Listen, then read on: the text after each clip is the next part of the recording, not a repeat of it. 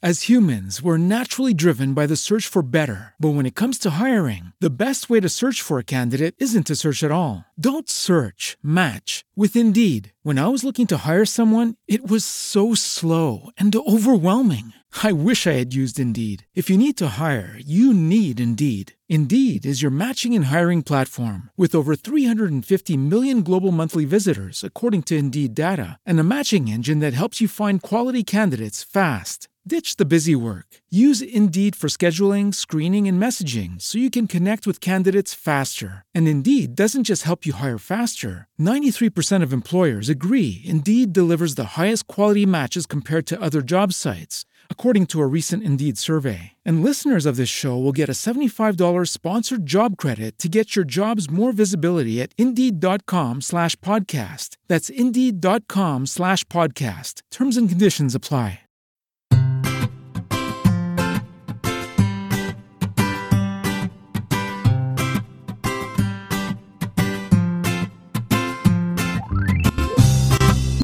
Bienvenidos al capítulo 71 de Perspectiva, un podcast de estrategia empresarial donde analizamos cada semana todas las decisiones y estrategias de las empresas que nos rodean. En el programa de hoy tendremos un debate con tres invitados que nos contarán sus puntos de vista sobre el negocio de la automoción y lo que nos espera a medio y largo plazo de un sector que está viviendo un momento de cambio. Vehículos eléctricos, autónomos, multinacionales, estrategias, movimientos, etcétera, etcétera. Si eres de los que te gusta estar informado, no lo dudes, sube el volumen y acompáñame. Yo soy David Isashi y hoy es 31 de julio de 2017. ¡Comenzamos!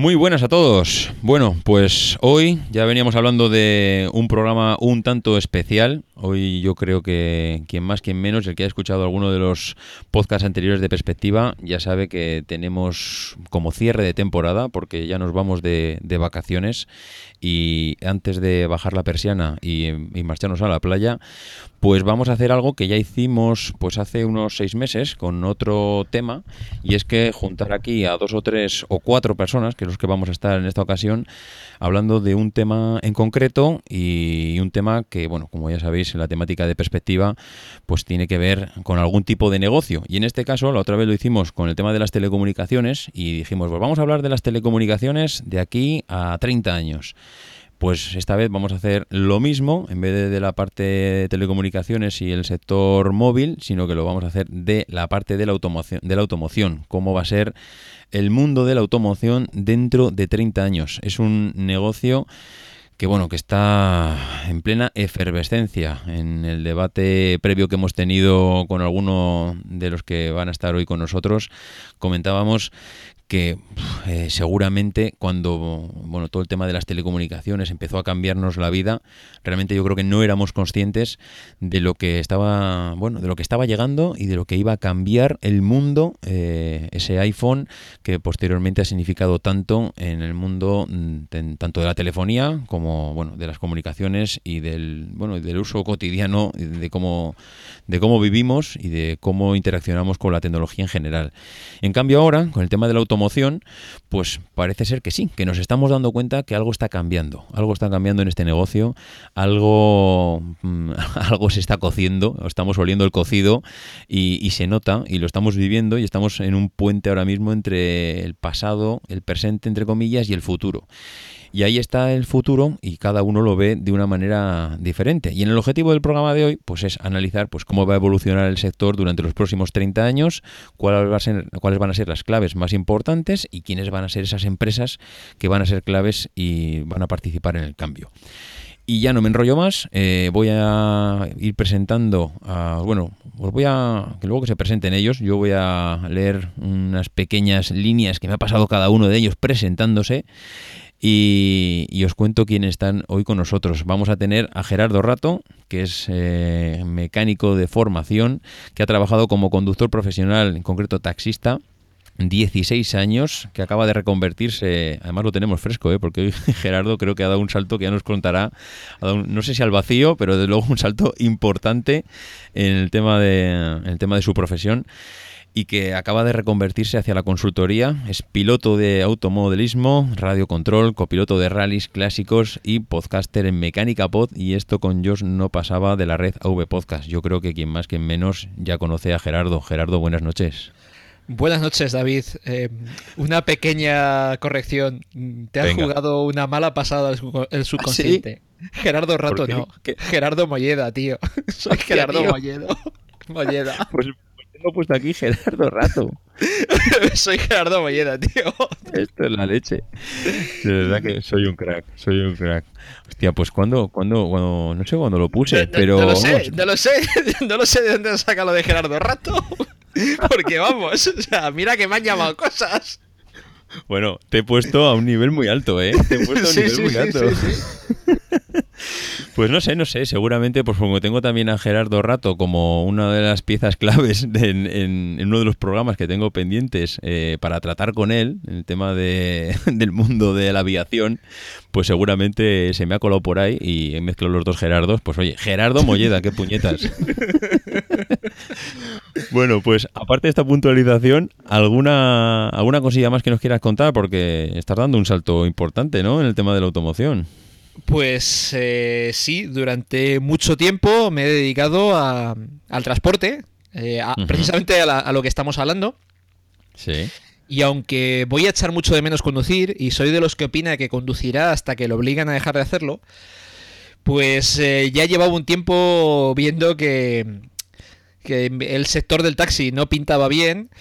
Eh, voy a cumplir 37, mañana concretamente, fíjate qué regalo de cumpleaños me voy a hacer. Y eso implicaba que me quedaban 30 años para jubilarme si no cambian la edad de jubilación. Y eh, no creo que el, transporte en las ciudades, incluyendo el taxi, vaya a durar tanto tiempo. Entonces ya llevaba un tiempo eh, haciendo mis pinitos por las tardes en la consultoría y bueno, pues eh, vi que había llegado el momento de, de, eh, dejar de estar en dos, sentado en dos sitios y estar sentado en un sitio con, algo más de futuro. Si me he equivocado o no, pues el tiempo lo dirá. Bueno, yo creo, yo creo que no, ¿eh? Yo creo que no. Yo diría, viendo cómo está el sector del taxi hoy en día, creo que serás de los pocos. Bueno, tú conocerás a los compañeros que, has tenido y seguramente te moverás en, ese mundillo y sabrás lo que opinan todos y cómo lo ven, pero desde fuera, desde luego, da la sensación de que no hay muchos que opinen como tú, ¿eh? De que hay que dar el cambio cuanto antes. No creas, el problema es que la mayoría mm, no tiene dónde ir. Ya, y, esto, y esto, esto, es algo que, hablaremos, que en esto con Jobs eh, yo no sé cómo termina, o, o, limitado saca el tema o lo saco yo. Yo tengo la, broma con José Luis de que esto con Jobs no pasaba, no es un podcast de Apple, es un podcast del taxi. Porque en, la única temata, temática que ha salido en casi todos los episodios es el futuro del transporte. Y el último ni siquiera lo saqué yo, esto fue muy divertido. Eh, Mira, es muy curioso. Cuando le comentaba a los compañeros la decisión que había tomado, la mayoría eh, te daban la enhorabuena como quien, como, como si se la dieras a alguien que, dejase la droga. es, que bien tú que puedes salir. Ya, ya, ya. O sea, que, la gran mayoría se, agarran a lo que tienen. Eh, hay, hay, mucha gente que además hay que pensar que el taxi ha sido un durante mucho tiempo un trabajo refugio en el que llegaba gente, pues, eh, por ejemplo, aquí en Valladolid eh, hubo un, momento que la fase Renault eh, prejubiló un montón de gente con 50 tacos y todos esos se vinieron al taxi. Y, durante la crisis, y esto es estoy seguro que es como en todas las ciudades, durante la crisis un montón de gente que con 45 se quedaba en el, con 40 45 se quedaba en el paro, eh, mm, con esa edad ya sabemos cómo es el mercado laboral en España y se venía el taxi. Entonces, claro, eh, lo que ve es que, no tiene a dónde ir. Yo he tenido la suerte de encontrar a dónde ir, pero no es tan fácil. Bueno, pues vamos a dejar esto para un poco más adelante, porque si no vamos a dejar a los otros dos invitados a los cuales espero no cambiarles el nombre, porque he empezado por la puerta grande, cambiándote el nombre a ti, así que vamos con el segundo invitado, que no es otro que Paco Culebras, que si estáis conectados a las redes sociales y a algunos chats por ahí, seguramente habéis coincidido con él, que es informático, apasionado de las nuevas tecnologías y fanboy de Apple y Tesla. Tiene una pequeña empresa de telecomunicaciones junto a un socio en Girona. Dice que probó un Renault Zoe 100% eléctrico hace poco más de un año y al mes lo compró y reservó un Tesla Model S. Yo he añadido aquí en mis notas que esto de haber reservado un Tesla Model S ya te hace, pues, vamos, partícipe y te hace ya, eh, pues, no sé cómo, no sé cómo calificarlo, pero que desde luego que te odiamos todos por haber hecho esa reserva y no haberte echado para atrás, porque alguno por ahí yo creo que se ha echado para atrás viendo los platos que hay hoy en día. Y, bueno, no sé, no, lo dirás muy alto por ahí cuando vas, ¿no, Paco? Que tienes reservado un modelo, o sea, un Tesla, ¿no? Buenas noches. Bueno, no, no, no, no suelo, no suelo comentarlo, pero eh, es un Model 3, ¿eh? no un Model S. Ya me gustaría el Model S, pero... Joder, otro. de verdad. siento, corregirte Madre mía. Bueno, bueno, de todas maneras, ¿qué plazo tienes para que te lo entreguen?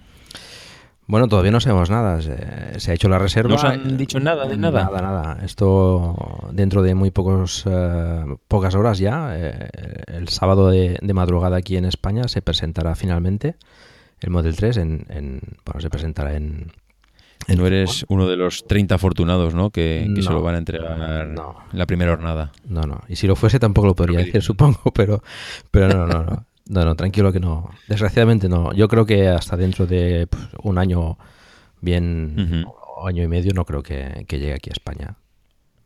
¿Has llegado a montarte en alguno? Bueno, he, conducido un Model S y eh, bueno, es espectacular, sí, sí. El Model 3 mm, todavía no...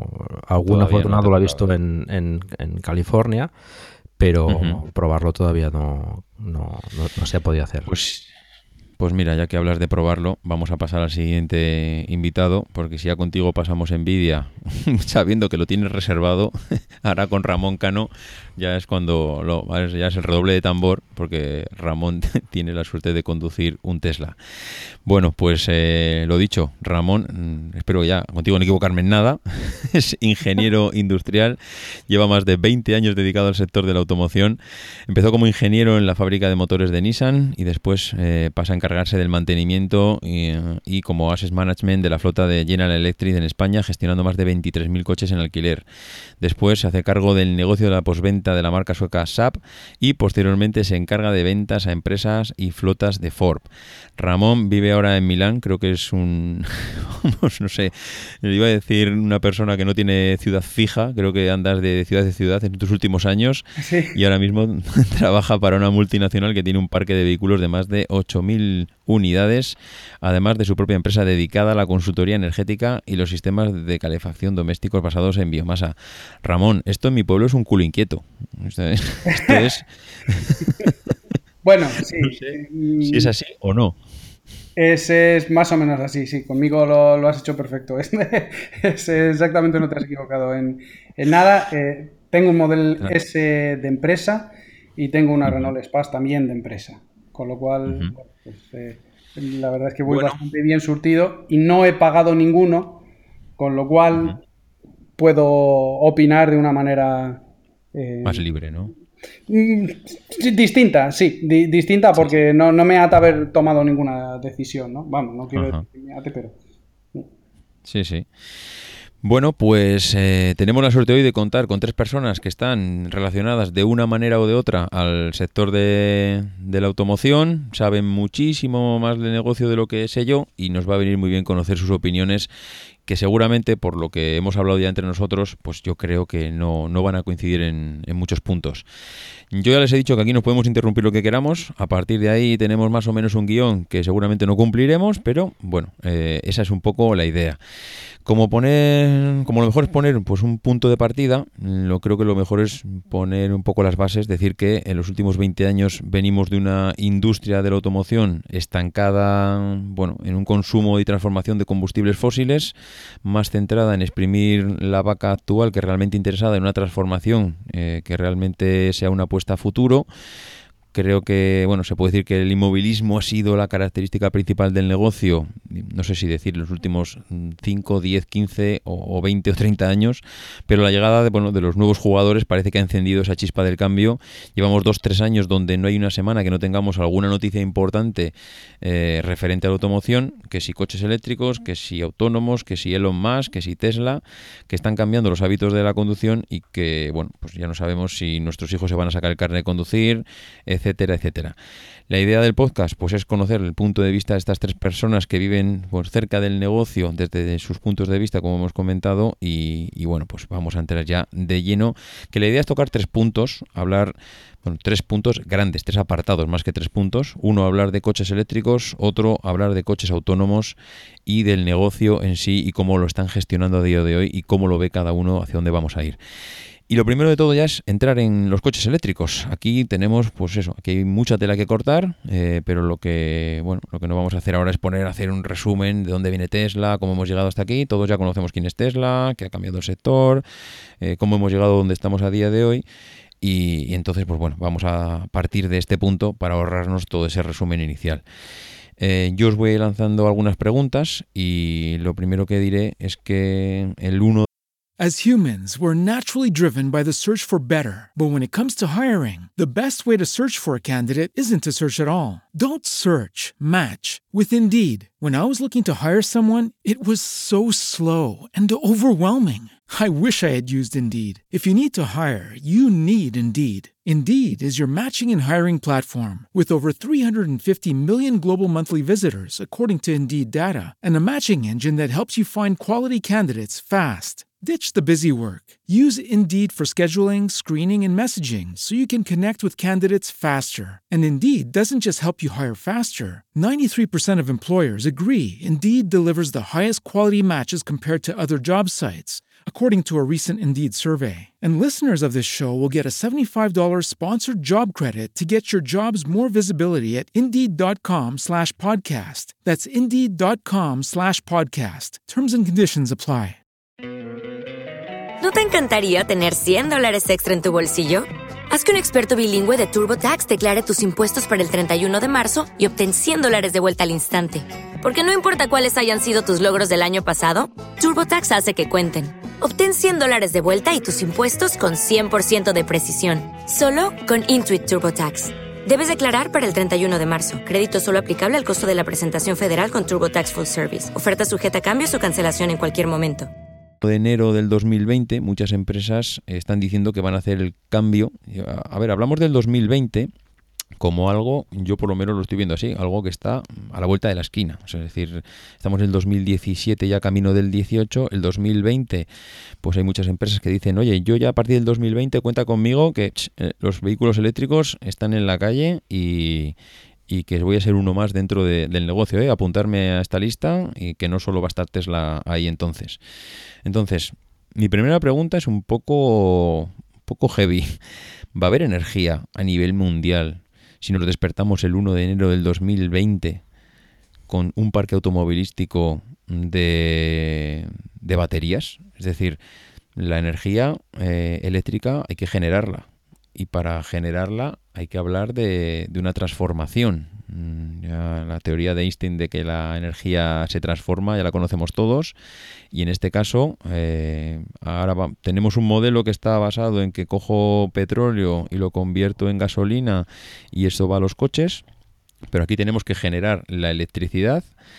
Mm, ¿Esto va a ser tan limpio como nos lo están vendiendo? O sea, ¿vamos a tener un futuro de energía tan ecológica como, como parece ser y como nos quieren vender, que el petróleo es el pasado y la energía eléctrica es limpia, ecológica y no va a haber ningún problema.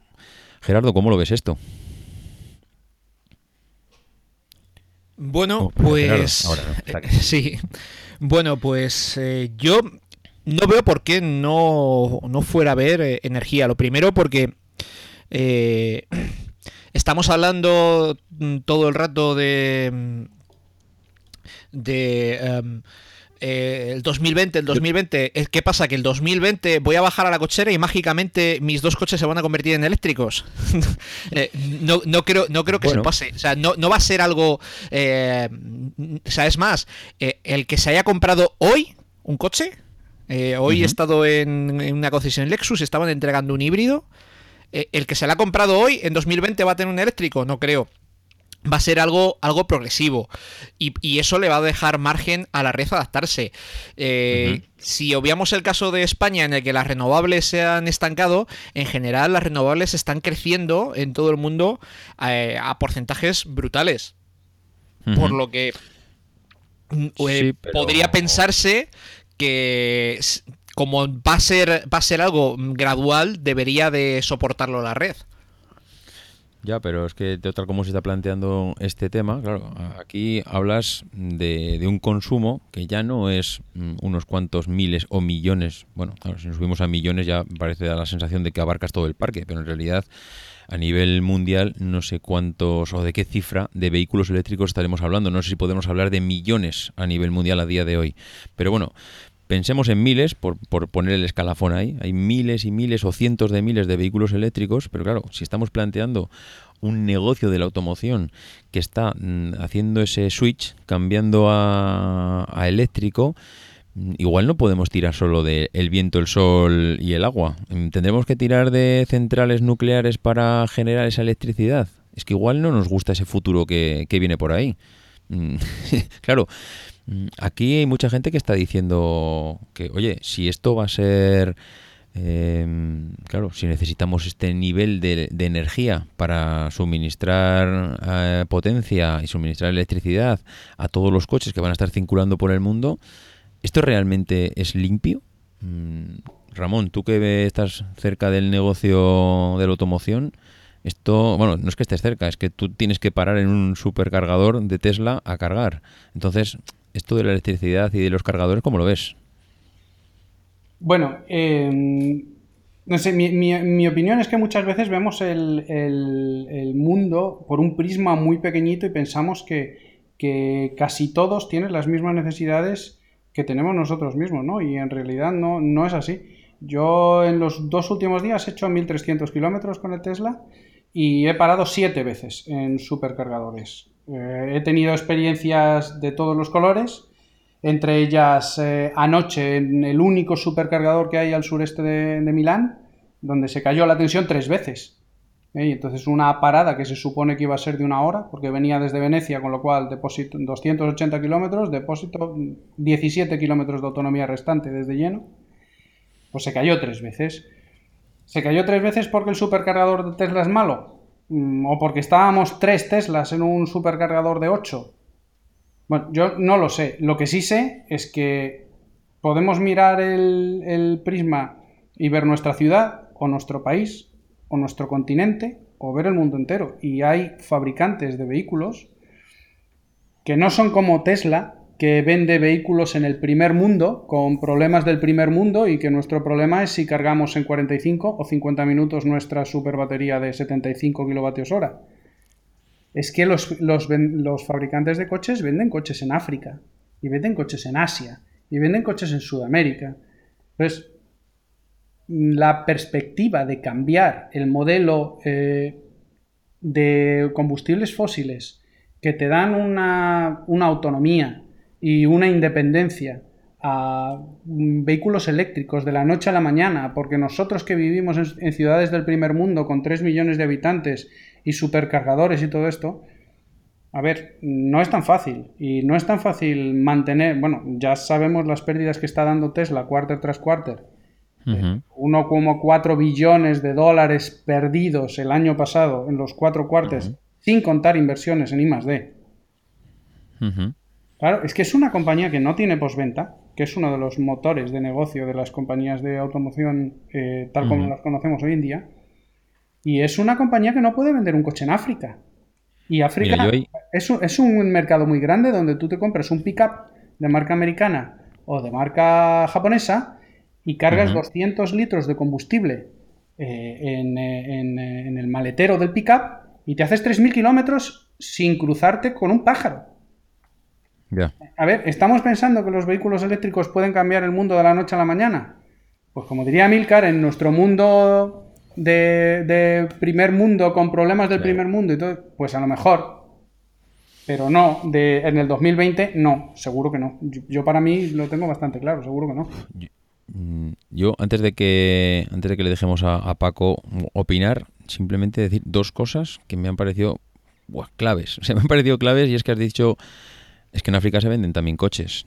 Es que el negocio de la automoción, que de la que estamos hablando todos a día de hoy, y que siempre pensamos en, bueno, lo que dices tú, en nuestro micromundo, estamos hablando de una punta de lanza. Estamos hablando de un negocio tecnológico a tope y que, fíjate lo que había dicho yo, y si nos despertamos en el 2020 con todos los coches eléctricos, bueno, cambiemos 2020, cambiemos y digamos 2030. En el 2030 nos despertamos y todos los coches del mundo son, bueno, es donde voy, ¿eh? Del mundo que conocemos, de nuestro mundo moderno, es coche eléctrico pero ¿habrá dos, dos, negocios a futuro? El del primer mundo y el del tercer mundo. ¿En África se seguirán vendiendo coches eléctricos? ¿Está África prepa? Digo África, a ver, no, no por centrar en África, ¿eh? O sea, es, imaginemos una zona del mundo, la que queráis, que está menos desarrollada tecnológicamente, con unas estructuras, mm, bueno, unas infraestructuras mucho más básicas, donde, donde les preocupa más comer y beber, eh, que esas son las preocupaciones diarias. Entonces, vamos a tener un futuro de dos mundos a nivel de automoción? Mm, es que igual esa es una de las cosas que, que se puede pensar, que puede ser clave. Y luego otra de las cosas que has dicho, Ramón, es el tema de la posventa. Eh, mm, es que no quiero entrar mucho, porque sobre la posventa también quiero, quiero comentar algo. Casi le voy a dejar a, Paco que nos comente un poco su punto de vista de lo que hemos comentado sobre si la energía que nos viene es tan limpia como estamos hablando y luego entramos en el tema de la posventa. Paco, tú dirás. Bueno, a ver, estoy de acuerdo con, Gerardo en que la demanda será progresiva. Tampoco vamos a en 2020 tener todos los coches eléctricos, ¿no? ni quizás ni en 2025 ni 2030.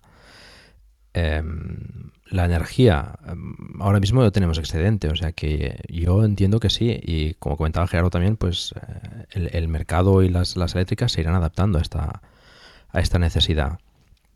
Además, las energías renovables pues también son, son energías que, tienen picos, ¿no? Eh, la solar pues claramente de día y, la eólica pues cuando hace viento, ¿no? Entonces las baterías precisamente de los coches eléctricos es un buen, es un buen sistema para almacenar esa, esa energía, ¿no? que, que muchos coches pues, podrán eh, diversificar ¿no? Eh, o, llegar a, un tipo de carga inteligente que ya, que ya se, está, se está hablando del tema.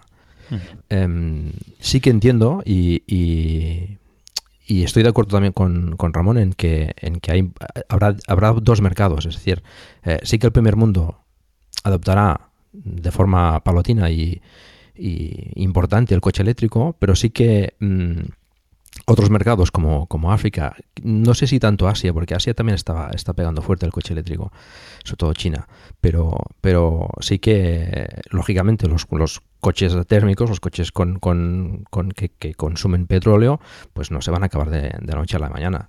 Y seguramente darán guerra, es decir, eh, evolucionarán motores y, y quizás saquen, saquen motores más, más mejor preparados y, con características que quizás los eléctricos todavía no lleguen. Es decir, todo esto será, será mm, de, un... Mm, el, público lo asumirá de forma paulatina y, está costando bastante el tema eléctrico. Gerardo, ¿cómo, ¿cómo, lo ves? Que quiero, creo que tienes por ahí algo que comentar. Bueno, es que eh, estabais hablando de, eso, de, que existirán dos mercados. Es que ya existen. ¿O acaso creéis que se venden en Sudamérica o en África los mismos coches que aquí? Ni, siquiera en Estados Unidos se venden los mismos coches que, en Europa. Tú te coges un Passat.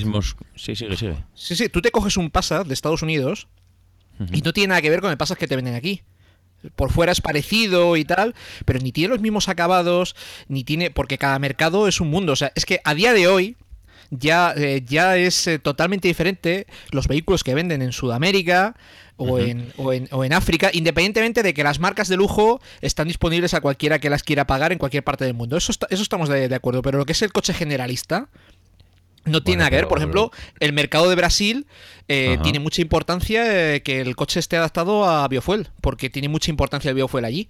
Por ponerte un ejemplo, ¿eh? O sea, ya, ya, ya, no hay. Eh, a día de hoy, o sea, e, ese escenario ya, ya es así. O sea, ya cada mercado es, es, es muy propio y no tiene nada que ver los coches que se venden aquí, en Europa, con otros mercados. Eh, a ver, yo simplemente un apunte antes de dar paso a Ramón, que, a ver, si es verdad, y tienes, tienes toda la razón, que ya hay hoy en día, mm, bueno, dos tipos de, de, clientes o de mercados a los que las grandes multinacionales van dirigiendo su negocio y seguramente hay coches que se venden en Estados Unidos que no se venden en Europa. Pero bueno, al final, detrás de todo ese maquillaje que puede tener el coche, entiendo que la tecnología que hay detrás de motores y demás es la misma. Pero claro, yo cuando digo que igual dentro de 20 años tenemos dos mundos, entiendo que serán mucho más diferenciados de los que tenemos ahora, porque ahora entiendo que igual son más separados por estrategias de marketing, de que en Europa me interesa, o bien por la legislación europea, o bien por el, bueno, el tipo de cliente o la demanda que me exijan allí eh, tener este producto.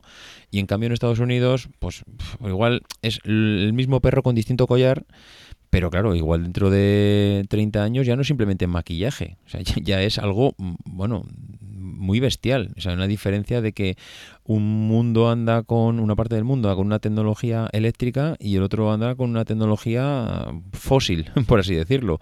No sé, Ramón, cómo lo ves, porque Ramón tiene también mucha experiencia en esto. No, bueno, es, eh, es, es, cierto lo que dice Gerardo, ¿no? Los coches que se venden en Europa no son los mismos que se venden en África, no son los mismos que se venden en Asia, ni siquiera las marcas. No son los mismos, pero volvemos a lo mismo. Europa es un poco un, un islote dentro del mercado de la automoción porque, sobre todo, mm, por determinadas herencias y determinadas querencias de algunos países europeos, eh, hemos promocionado mucho los combustibles, el gasóleo, cuando fuera, de, cuando fuera de Europa es un combustible que se usa de manera marginal en turismos. Y eso ha marcado durante, mm, no sé, a lo mejor 12, 14 años, el 80% de las ventas en Europa eran vehículos a gasóleo. Cuando fuera de Europa eh, ni, siquiera se, eh, ni siquiera se contemplaba. Mm, poco a poco, los, jugadores globales, Ford, por ejemplo, tiene una gama de productos que venden en todo el mundo. Prácticamente con el mismo coche, con diferentes nombres. As humans, we're naturally driven by the search for better. But when it comes to hiring, the best way to search for a candidate isn't to search at all. Don't search, match with Indeed. When I was looking to hire someone, it was so slow and overwhelming. I wish I had used Indeed. If you need to hire, you need Indeed. Indeed is your matching and hiring platform with over 350 million global monthly visitors, according to Indeed data, and a matching engine that helps you find quality candidates fast. Ditch the busy work. Use Indeed for scheduling, screening, and messaging so you can connect with candidates faster. And Indeed doesn't just help you hire faster. 93% of employers agree Indeed delivers the highest quality matches compared to other job sites according to a recent Indeed survey. And listeners of this show will get a $75 sponsored job credit to get your jobs more visibility at Indeed.com slash podcast. That's Indeed.com slash podcast. Terms and conditions apply. En Sherwin Williams somos tu compa, tu pana, tu socio, pero sobre todo somos tu aliado. Con más de 6.000 representantes para atenderte en tu idioma y beneficios para contratistas que encontrarás en aliadopro.com. En Sherwin Williams somos el aliado del PRO. y con pocos cambios. También es cierto que las normativas de homologaciones a cada lado del Atlántico, por ejemplo, son distintas. Y un vehículo homologado en Estados Unidos no se puede homologar sin cambios en Europa porque las luces son distintas, porque el cuenta kilómetros viene eh, con una escala distinta, por una infinidad de, razones. ¿no? Pero al fin el vehículo se monta en la misma línea de producción. Eh, por ejemplo, el Ranger, el Ford Ranger, el pickup de Ford, se monta en Sudáfrica para todo el mundo. Y es el mismo vehículo, con especificaciones de un país o de otro, pero es el mismo vehículo. El Ford Focus se vende igual en todo el mundo. Y es el mismo vehículo. El Mondeo, en Europa se llama Mondeo, en Estados Unidos se llama Fusión.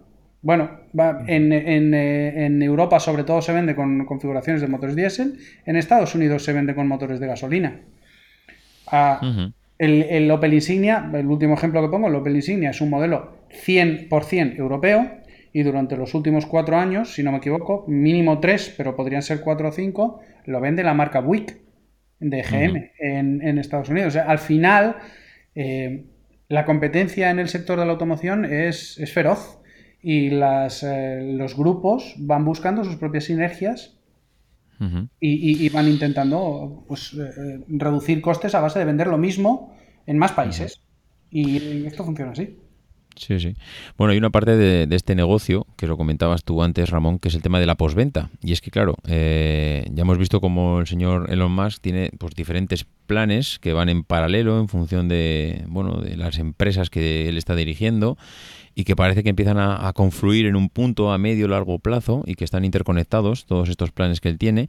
Y hay una cosa que pues me ha hecho pensar preparando este podcast y es el tema de las baterías, porque él, él ha comentado en alguna ocasión que están preparando, bueno, se ha comentado, vamos, que es, que es Populi, que están preparándose para el tema de reciclaje de baterías. Creo que estaban montando una planta eh, pues bastante, bueno, no sé qué dimensiones ahora mismo, no, no la sé, pero vamos, a, a, lo bestia, para el tema de reciclaje de baterías. ¿Esto puede implicar que hay una parte del negocio que Tesla quiere, quiere controlar, que puede ser ese tema de reciclaje, porque está viendo que, es una gran parte importante del pastel. O sea, esa parte, no sé, iba a definirla como postventa, pero bueno, entiendo que si tú recoges todas esas baterías de tus coches y las reciclas y vuelven a salir al mercado o te metes en este negocio, puede ser que... Claro, yo es que hasta ahora no veo no sé, no, veo metidas. Claro, tú, tú, Ramón, ahí igual controlas mucho más el negocio que nosotros. Yo no veo metidas a, Ford en el tema de las ruedas, en el tema de reciclaje de ruedas, reciclaje de motores, reciclaje de nada. O sea, al final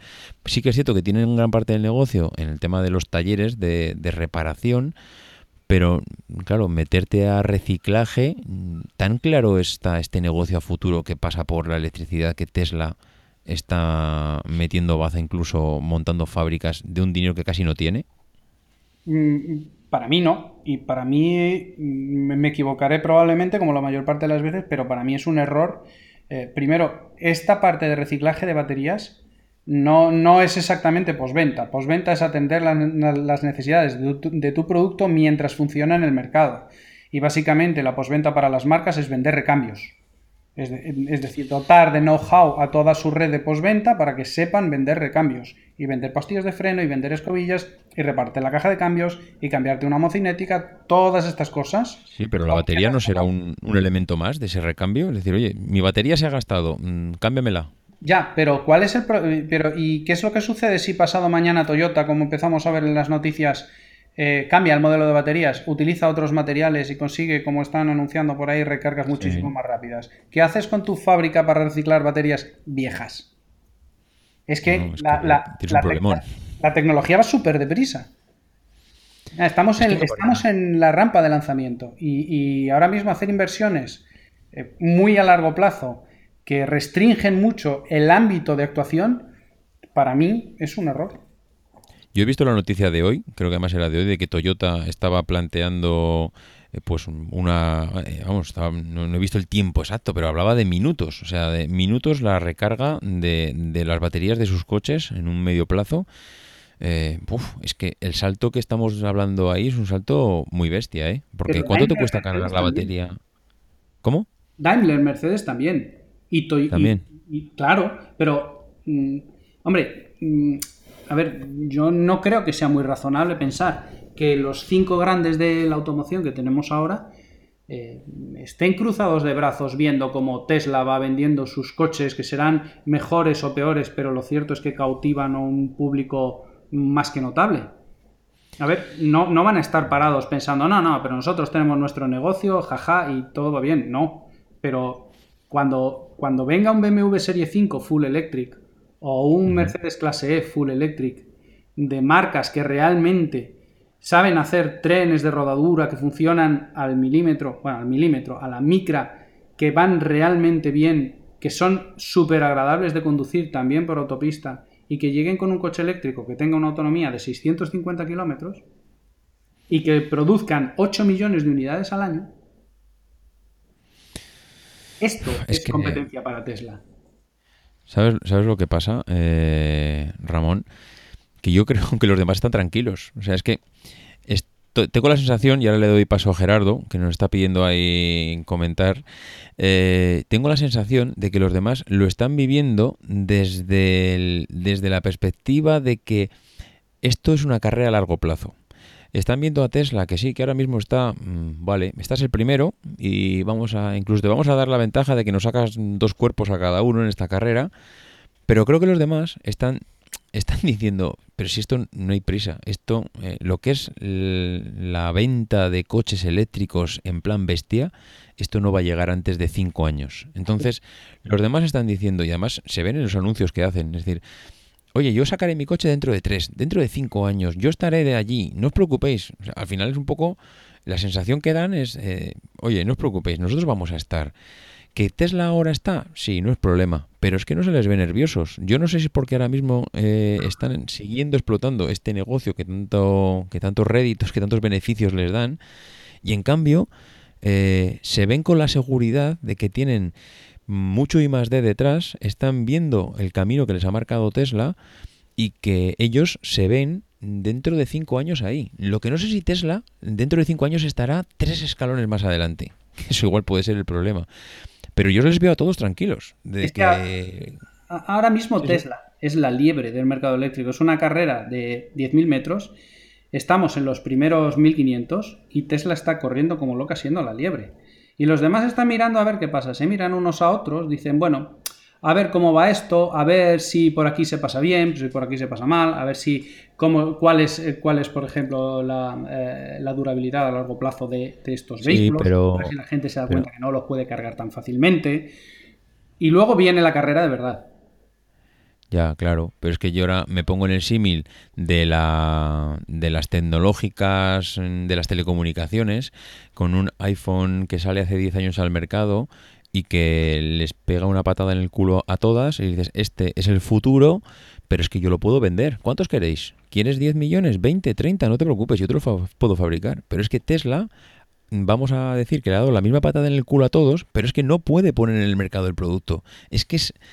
Es que realmente tiene un problema. Gerardo, que es que no te dejamos hablar. Cuéntanos. Dos cosas.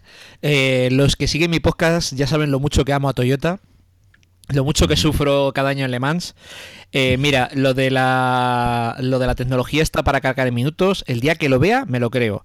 Porque Toyota, junto con, con un montón de fabricantes, o sea, mira, es que rara es la semana que no sale el anuncio de eh, este fabricante de no sé qué afirma que tiene una tecnología que pondrá en el mercado en el no sé cuántos, que se cargará en 30 segundos. No, este en 25, este en 20 a la pata coja. Mira, o sea, cuando, cuando lo vea funcionando y, y, claro, una cosa es que tenga la tecnología y otra cosa es que tenga un precio que sea posible trasladar a la serie. Que esta, esta, esta luego es otra, ¿no?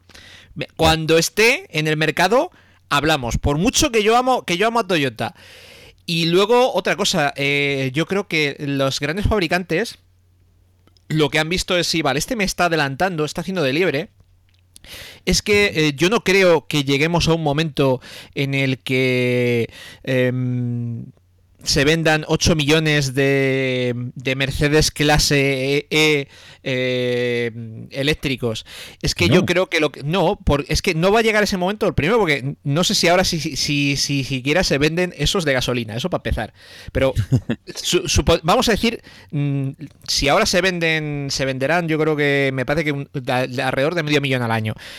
Ese medio millón eléctricos. No va a llegar, ¿por qué? Porque a la gente a los de mi generación, yo mañana hago 37. A los de mi generación, eh, cuando cumplimos 18, o, ya estábamos eh, haciendo el teórico, o, justo nos metimos en la autoescuela. Pero la gente, los que ahora tienen 18, no tienen ni el más mínimo interés en sacarse el carnet. Las, los grandes fabricantes, los grandes grupos, están tomando posiciones para convertirse, convertirse en compañías de transporte. Y, es que. Eh, pasaremos de, de, un modelo de compra de, vehículo, del transporte como producto que compro, a como servicio. Y, eh, yo creo que, que digamos van a saltarse e, ese paso. Sí, fabricarán, pero para sus flotas, que seguirá existiendo el vehículo en propiedad, porque habrá cosas que no se puede. y habrá escenarios en los que. en los que no podrá existir una red, pero mm, en ciudades de tamaño grande y medio avanzaremos hacia redes de vehículos autónomos. Pues bueno, ahora, Paco también está ahí esperando para comentar una cosa. Yo simplemente decirte que esto ahora lo comentaremos. La parte de la sección esta de coches autónomos hablaremos en lo que se están convirtiendo estas grandes empresas. Tengo la misma sensación, no sé si la misma o muy parecida, que puede estar ligado a lo que comentaba antes, en eso de que parece que los demás están tranquilos viendo a, Tesla correr y todo está en la sensación de sé hacia dónde vas. O sea, es decir, es lo, vuelvo otra vez al principio, la sensación de que todos somos conscientes de que está habiendo un cambio y de que todos somos Elon Musk en el sentido de que sabemos hacia dónde va el negocio, cosa que no teníamos ni idea dónde iban las telecomunicaciones hace 10 años, cuando se nos presentó el iPhone no teníamos ni idea que a día de hoy iba a ser, bueno, una herramienta multiusos en nuestra mano. En cambio ahora la sensación de que parece que todos somos como cuando los árbitros de fútbol, que todos tenemos un árbitro de fútbol en el dentro del cuerpo pues esa de que todo el mundo sabemos hacia dónde va el negocio y, que te estás con esa tranquilidad de que si, si, tú puedes correr Tesla todo lo que quieras, pero si yo ya sé dónde vas, si no hay problema, pero yo estaré allí. Tú cuando llegues allí, yo ya estaré. Paco, que, te tenemos ahí, que tenemos ahí callado, ¿no? Yo, que, yo que hablo demasiado de cortarme, no, no, no tengáis problema. Bueno, yo creo que a ver, no, no sabemos exactamente los, los grandes fabricantes qué planes tienes, ¿no? Em, es posible que tengan ya proyectos, bueno, seguro que tienen proyectos. De hecho, yo creo que se está viviendo un poco la sensación, ¿no? De que es un poco tonto el último, ¿no? De, todo el mundo dice, bueno, pues yo tengo, yo en tal año estaré, estaré ahí con el eléctrico, a partir de tal año ya no, no, venderé coches con motores térmicos sin, sin algo eléctrico como, como, como Paco, dime. Eh, para que te hagas una idea, Volkswagen mm, ya anunció hace tiempo también eh, claro, todo esto del Dieselgate ha, influido en que ellos, eh, su gama de eléctricos va a venir de la mano de un servicio de, mm, de transporte con vehículos autónomos, esto o sea, lo han dicho, y luego eh, movimientos por la sombra, a que no sabes quién es el mayor accionista de MyTaxi, el dueño de MyTaxi. Pues no, menos. Daimler. Daimler. Mercedes, vamos. ¿Ah, sí? Sí, sí, sí, sí, sí. sí. Eh, y y eh, My Taxi se acabó de comer a Halo. Eh, el que no lo está haciendo, el que no lo está haciendo con luz y taquígrafos, lo está haciendo por detrás. Pero todos se están preparando para ese futuro de transporte como servicio. Prosigue, Paco, por favor. Estoy, estoy, estoy, de acuerdo, yo creo que sí, que, que la conducción autónoma y el car sharing se popularizará bastante. Eh, sí que se ve que los jóvenes tampoco ven el coche como, como lo vemos nosotros, ¿no? Que, bueno, era, era todo bonito, ¿no? Conseguir el carnet y conseguir tu primer coche y, nos gusta conducir, ¿no? Eh, yo me he venido, por ejemplo, estoy en París, pues eh, conduciendo, conduciendo el coche, que podía hacerlo de forma más cómoda, quizás en tren o en, avión, pero a mí me apetece hacerlo en coche y me gusta hacerlo. Eso ya no se vive ahora con la juventud. Y, además, eh, si lo piensas un poco el futuro, pues mm, también tiene más lógica que la cantidad de coches que hay en la carretera, ¿no? Esto seguro que lo pensamos muchos, ¿no? Cuando vamos por estas autopistas tan abarrotadas, ¿no? Que van, eh, vamos todos a, a, trabajar con una, una polución. As humans, we're naturally driven by the search for better. But when it comes to hiring, the best way to search for a candidate isn't to search at all. Don't search, match with Indeed. When I was looking to hire someone, it was so slow and overwhelming. I wish I had used Indeed. If you need to hire, you need Indeed. Indeed is your matching and hiring platform with over 350 million global monthly visitors, according to Indeed data, and a matching engine that helps you find quality candidates fast. Ditch the busy work. Use Indeed for scheduling, screening, and messaging so you can connect with candidates faster. And Indeed doesn't just help you hire faster. 93% of employers agree Indeed delivers the highest quality matches compared to other job sites, according to a recent Indeed survey. And listeners of this show will get a $75 sponsored job credit to get your jobs more visibility at Indeed.com slash podcast. That's Indeed.com slash podcast. Terms and conditions apply. As humans, we're naturally driven by the search for better. But when it comes to hiring, the best way to search for a candidate isn't to search at all. Don't search, match with Indeed. When I was looking to hire someone, it was so slow and overwhelming. I wish I had used Indeed. If you need to hire, you need Indeed. Indeed is your matching and hiring platform with over 350 million global monthly visitors, according to Indeed data, and a matching engine that helps you find quality candidates fast. Ditch the busy work. Use Indeed for scheduling, screening, and messaging so you can connect with candidates faster. And Indeed doesn't just help you hire faster. 93% of employers agree Indeed delivers the highest quality matches compared to other job sites according to a recent Indeed survey. And listeners of this show will get a $75 sponsored job credit to get your jobs more visibility at Indeed.com slash podcast. That's Indeed.com slash podcast. Terms and conditions apply. Impresionante, pues eh, yo creo que hay mejores formas de hacerlo, ¿no? Esto Tesla también lo ha visto. Eh, es de los que lleva el tema de la conducción autónoma más, más avanzado, al menos de forma pública, y, es un futuro que, lo creo que lo veremos bastante pronto, ¿eh? los coches autónomos. Esto también influirá en que habrá menos coches en la carretera, y eso tampoco va a ser de, hoy para mañana, ¿eh? pero habrá menos coches en la carretera y el tema que comenzamos al principio con la, energía que será necesaria para alimentar esos coches, pues también quizás no tengamos tanta necesidad de tanta energía, no, no, no, no circularán los mismos vehículos que lo hacen ahora. Yo, iba a comentar algo, pero creo que Ramón va a decir lo mismo que yo. Escuchándote, Paco, yo creo que mm, he visto que, Ramón quería comentar algo. Ramón, di tú y a ver si opinas lo mismo que lo que he dicho yo, o lo que ha dicho ahora Paco. Sí, no, no, no. Yo, yo básicamente con todo esto estoy, estoy de acuerdo con, Paco.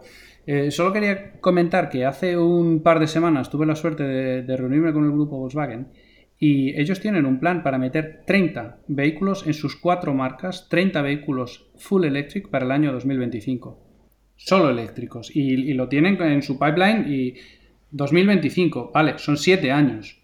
Ya sabemos lo que cuesta desarrollar un producto desde cero, en una plataforma pensada para un vehículo eléctrico, que no es la misma que, las plataformas pensadas para vehículos de, de combustibles tradicionales, térmicos o todo esto al, inicio del, post, del podcast, Gerardo decía, dice, ¿qué pasa? Que en el año 2020 mis dos coches se van a convertir en eléctricos.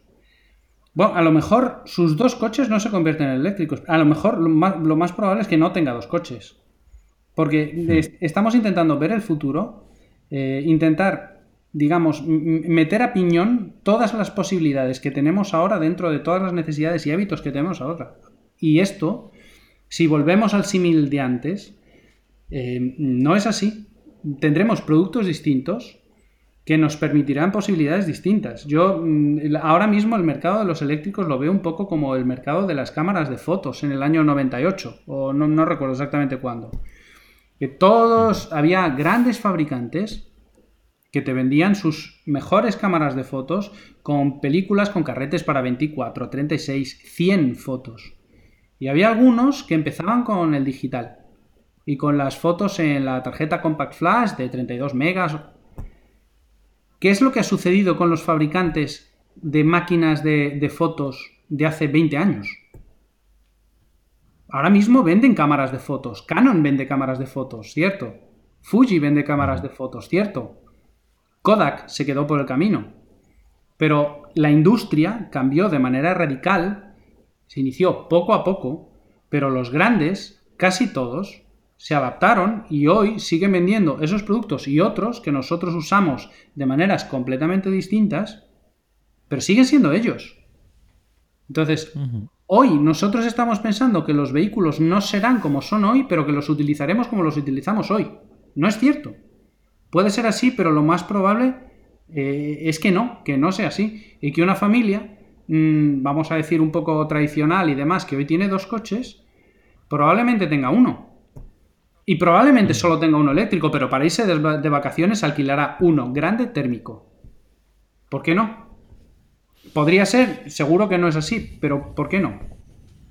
O sea que entonces tú, Paco, eh, perdón, Paco Ramón, mm, tú ves ¿Ves un, futuro en el que haya puedan convivir estas dos tecnologías, el, térmico con el eléctrico, que, ahí no hemos entrado en un, todavía no hemos entrado en el charco de, las, de los vehículos pesados, de los camiones, que, que ahí parece que hay una propuesta también de Tesla por ahí, pero que no sé si a futuro también esto puede ser una barrera entre el coche como lo conocemos ahora mismo, el, transporte a futuro, si va a ser diferente la tecnología que utilicen unos de la que utilicen otros. es que yo no sé, porque claro, los, los camiones a futuro serán también eléctricos.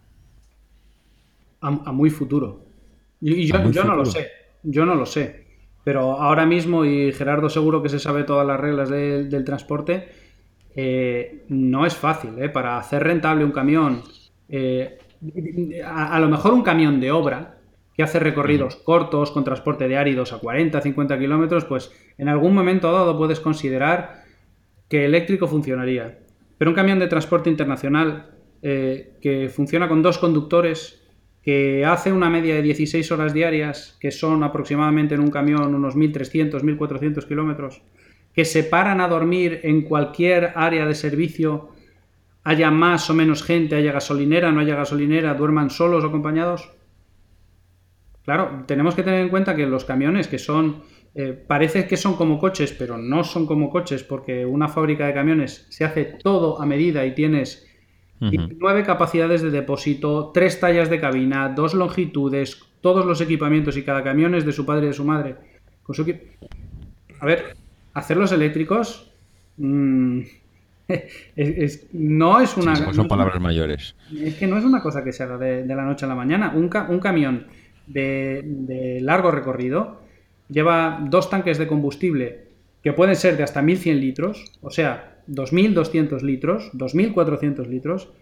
Y con una Eso si no, te montan un, si no te montan un tercero extra eh, para sobrepasar tal o cual país en el que el combustible es más caro, por ejemplo. Exactamente, como sucede en Italia, por ejemplo. Exactamente. Y, teniendo en cuenta que el consumo de los vehículos ahora mismo, con un conductor más o menos fino, ya puedes estar en torno a los 28-29 litros para 40 toneladas, pues estamos hablando de autonomías de 4.500 kilómetros. Eh, que eso significa que hoy salgo de Milán y dentro de siete días estoy entregando medicina en Moscú. Eh, Yo creo. hacemos eléctrico. Son camiones que hacen 130, 140, 150 mil kilómetros al año. Eh, pero un camión es carísimo y para sacarle rendimiento tienes que hacer muchos kilómetros y transportar mucha mercancía. No puedes, no puedes estar parado cargando. Yo creo que veremos antes un camión autónomo, y, pero no como una autonomía total, sino que lo que pasará, yo creo, ¿eh? es que, pues sobre todo en recorridos eh, muy constantes, eh, por ejemplo, el típico recorrido de una fábrica de, automóviles, por ejemplo, con su suministrador, que tiene que hacer varias rutas diarias. De, por ejemplo, un amigo estaba haciendo la ruta Oyarzun-Vigo llevando espejos retrovisores. Eh, pues eso se automatizará.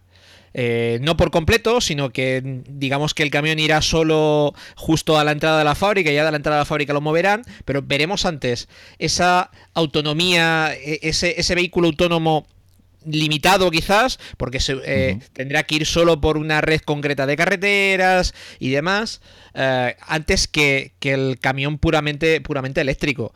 Eh, veo más posible que terminen siendo diésel eléctrico como las locomotoras de tren, que incluso tendría su sentido siendo vehículos, vehículos autónomos. Mm. Pero poco más, es un camión puramente eléctrico. Y, claro, mm. esto aquí aquí en Europa en el que nuestro porcentaje de transporte por carretera, quitando España, es más o menos bajo. En Estados Unidos, que prácticamente todo el transporte se hace por carretera, ya me contarás tú cómo lo van a hacer. Pero no, pero no, solo eso, es que la conducción autónoma, eh, mm, tú decías antes que entre 5 y 10 años, mm, más. para mí, bueno, la, cosa va muy deprisa, pero eh, antes decíamos, no, es que Tesla es la que más avanzada está en la conducción autónoma. Bueno, Tú conectas el autopilot de, un Tesla Model S de este año y lo que hace es seguir el carril. Únicamente seguir el carril. Es decir, tiene un control cruise adaptativo que controla la distancia con el vehículo precedente, puede regularlo en siete tramos y además tiene una velocidad máxima que no se actualiza leyendo las señales. No se actualiza leyendo las señales. Y cuando tú llegas a una rotonda, el vehículo no sabe qué hacer y te pide que cojas los mandos. Cuando tú vas por una calle y hay un semáforo en rojo, el vehículo no ve el semáforo y sigue circulando. De todas maneras, eh, y esto es Tesla hoy. Hoy. A ver, sí, sí, pero por eso te digo que yo creo que ese primer estadio pues eh, irán por unas vías concretas y de una manera muy concreta. Digamos que van a ser autónomos, pero no del todo. Llegarán a unos intercambiadores donde será preciso que alguien los coja a manita y los meta a la fábrica. O sea, como trenes. Sí, trenes de carretera, literalmente. Exactamente, claro. Y irán uno detrás de otro. Habrá uno guía y vendrán cinco o seis detrás con un... Seguro, seguro. Pero yo hay una cosa que es que, es que es que te digo Ramón y, realmente es que mm, choca mucho con la idea que tenemos de, del Tesla. Porque mm, si tú me dices que el Tesla le pones el autopilot y no te lleva a tu destino solo, que es capaz de girar en las mm, rotondas, que es capaz de girar o, de pararse en los semáforos o de incorporarse a una autovía, entonces ¿por qué estamos escuchando en, bueno, no sé, en un montón de medios decir que ya hay coches en ciudades de Estados Unidos que ya conducen solos, que tú puedes llamar a ese coche y te lleva a tu destino y te montas en la parte de atrás? Es que... Pero no son Tesla. Es que tiene otra tecnología completamente diferente y de manera experimental absolutamente distinta y son vehículos, por ejemplo, los vehículos de Uber, que tienen tecnología experimental sobre Ford, pero tú te subes ahora mismo en el Tesla que utilizo yo y te metes en un carril de aceleración de una autopista y cuando se acaba el carril de aceleración de la autopista, el Tesla no cambia de carril y no se incorpora. No lo hace porque no está pensado para que haga eso. Está pensado para seguir un carril y no chocarse con el de delante. Basta. Eso es lo que hace un Tesla a día de hoy. Sí, pero tú dices, vale, eh, para, ponerlo más claro, solo, solo para ponerlo más claro, David, discúlpame. el autopilot del Tesla no está conectado al navegador.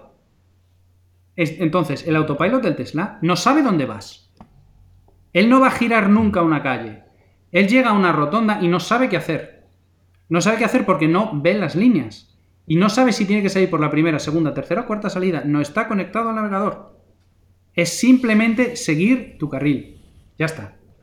Entonces, que llamar a un coche y que venga no es algo que, suceda a día de hoy. Y, yo, permitidme, la próxima vez que nos subamos en el coche, pensemos la flexibilidad que tenemos para saber adaptarnos a las circunstancias del tráfico. Y pensemos lo flexible que tienes que ser para saber circular en una rotonda. Y pensemos cómo tienes que calcular para incorporarte a una autopista sin estorbar y para salir de una autopista sin estorbar. Y esas cosas, las, la, conducción autónoma, probablemente cuando llegue, dentro de tantos años llegará en tromba, porque la conducción autónoma funcionará mucho mejor si todos alrededor se comportan como máquinas. Si se comportan como personas, no funciona. Es que yo ¿Ah? creo que vamos a tener que pasar un periodo en el que convivan máquinas y personas y, no sé cómo se va a, a, negociar esa convivencia para que tú puedas ir por la carretera o no me refiero a una autopista, ¿eh? porque igual la autopista es el medio más fácil para conducir este tipo de vehículos autónomos, sino por una por un Madrid que tú puedas meter en Madrid y, y podamos convivir en máquinas y personas y que nos podamos entender sin que no nos tiremos los trastos a la cabeza o que sin que no haya accidentes. Y, yo la verdad es que tal como me lo estáis planteando, veo mm, un negocio de la, de la automoción no tan claro como casi tenía la idea de él antes de empezar el podcast, porque estamos planteando un negocio en el que no, por lo que hemos dicho hasta ahora, ¿eh? casi es hacer un poco resumen de lo que estamos hablando, y es un negocio donde no va a ser rápida la transición, es decir, olvidémonos que en el 2020 todos seamos coches eléctricos, y digo 2020 por decir 2030, tal como me lo estáis planteando, en el 2030 no serán todos los coches eléctricos. Mm, tendremos países en el que, países, por no decir continentes, en el que igual la electricidad o el negocio de la electricidad o los coches eléctricos no se va a implantar, pues porque no hay, no hay desarrollo suficiente en el país y hay otro tipo de preocupaciones. Y luego encima, si me decís también que el tema de los de los camiones, el negocio del transporte también es un mundo aparte, estoy viendo una ensalada de tecnologías dentro de 10 años y de, y de diferencias en el negocio que me, es que da miedo. O sea, da miedo mm, ver cómo va a convivir todo eso. Pues lo hará, porque ahora mismo ya hay una ensalada de tecnologías en, en, cada, en cada cosa. Y, aquí, y aquí nos tienes. De igual manera que decimos que no es lo mismo. Eh, mira, si es muy fácil. Eh, ya te lo ha dicho. Eh, te, lo ha dicho compañero, que Ramón, que cada camión es de un padre y de una madre. Pues mira, lo que decía, me creo perfectamente que haya camiones como las locomotoras diésel eléctrica, pero a lo mejor en vez As humans, we're naturally driven by the search for better. But when it comes to hiring, the best way to search for a candidate isn't to search at all. Don't search, match with Indeed. When I was looking to hire someone, it was so slow and overwhelming. I wish I had used Indeed. If you need to hire, you need Indeed. Indeed is your matching and hiring platform with over 350 million global monthly visitors, according to Indeed data, and a matching engine that helps you find quality candidates fast. Ditch the busy work. Use Indeed for scheduling, screening, and messaging so you can connect with candidates faster. And Indeed doesn't just help you hire faster. 93% of employers agree Indeed delivers the highest quality matches compared to other job sites, according to a recent Indeed survey. And listeners of this show will get a $75 sponsored job credit to get your jobs more visibility at Indeed.com slash podcast. That's Indeed.com slash podcast. Terms and conditions apply. As humans, we're naturally driven by the search for better. But when it comes to hiring, the best way to search for a candidate isn't to search at all. Don't search, match with Indeed. When I was looking to hire someone, it was so slow and overwhelming.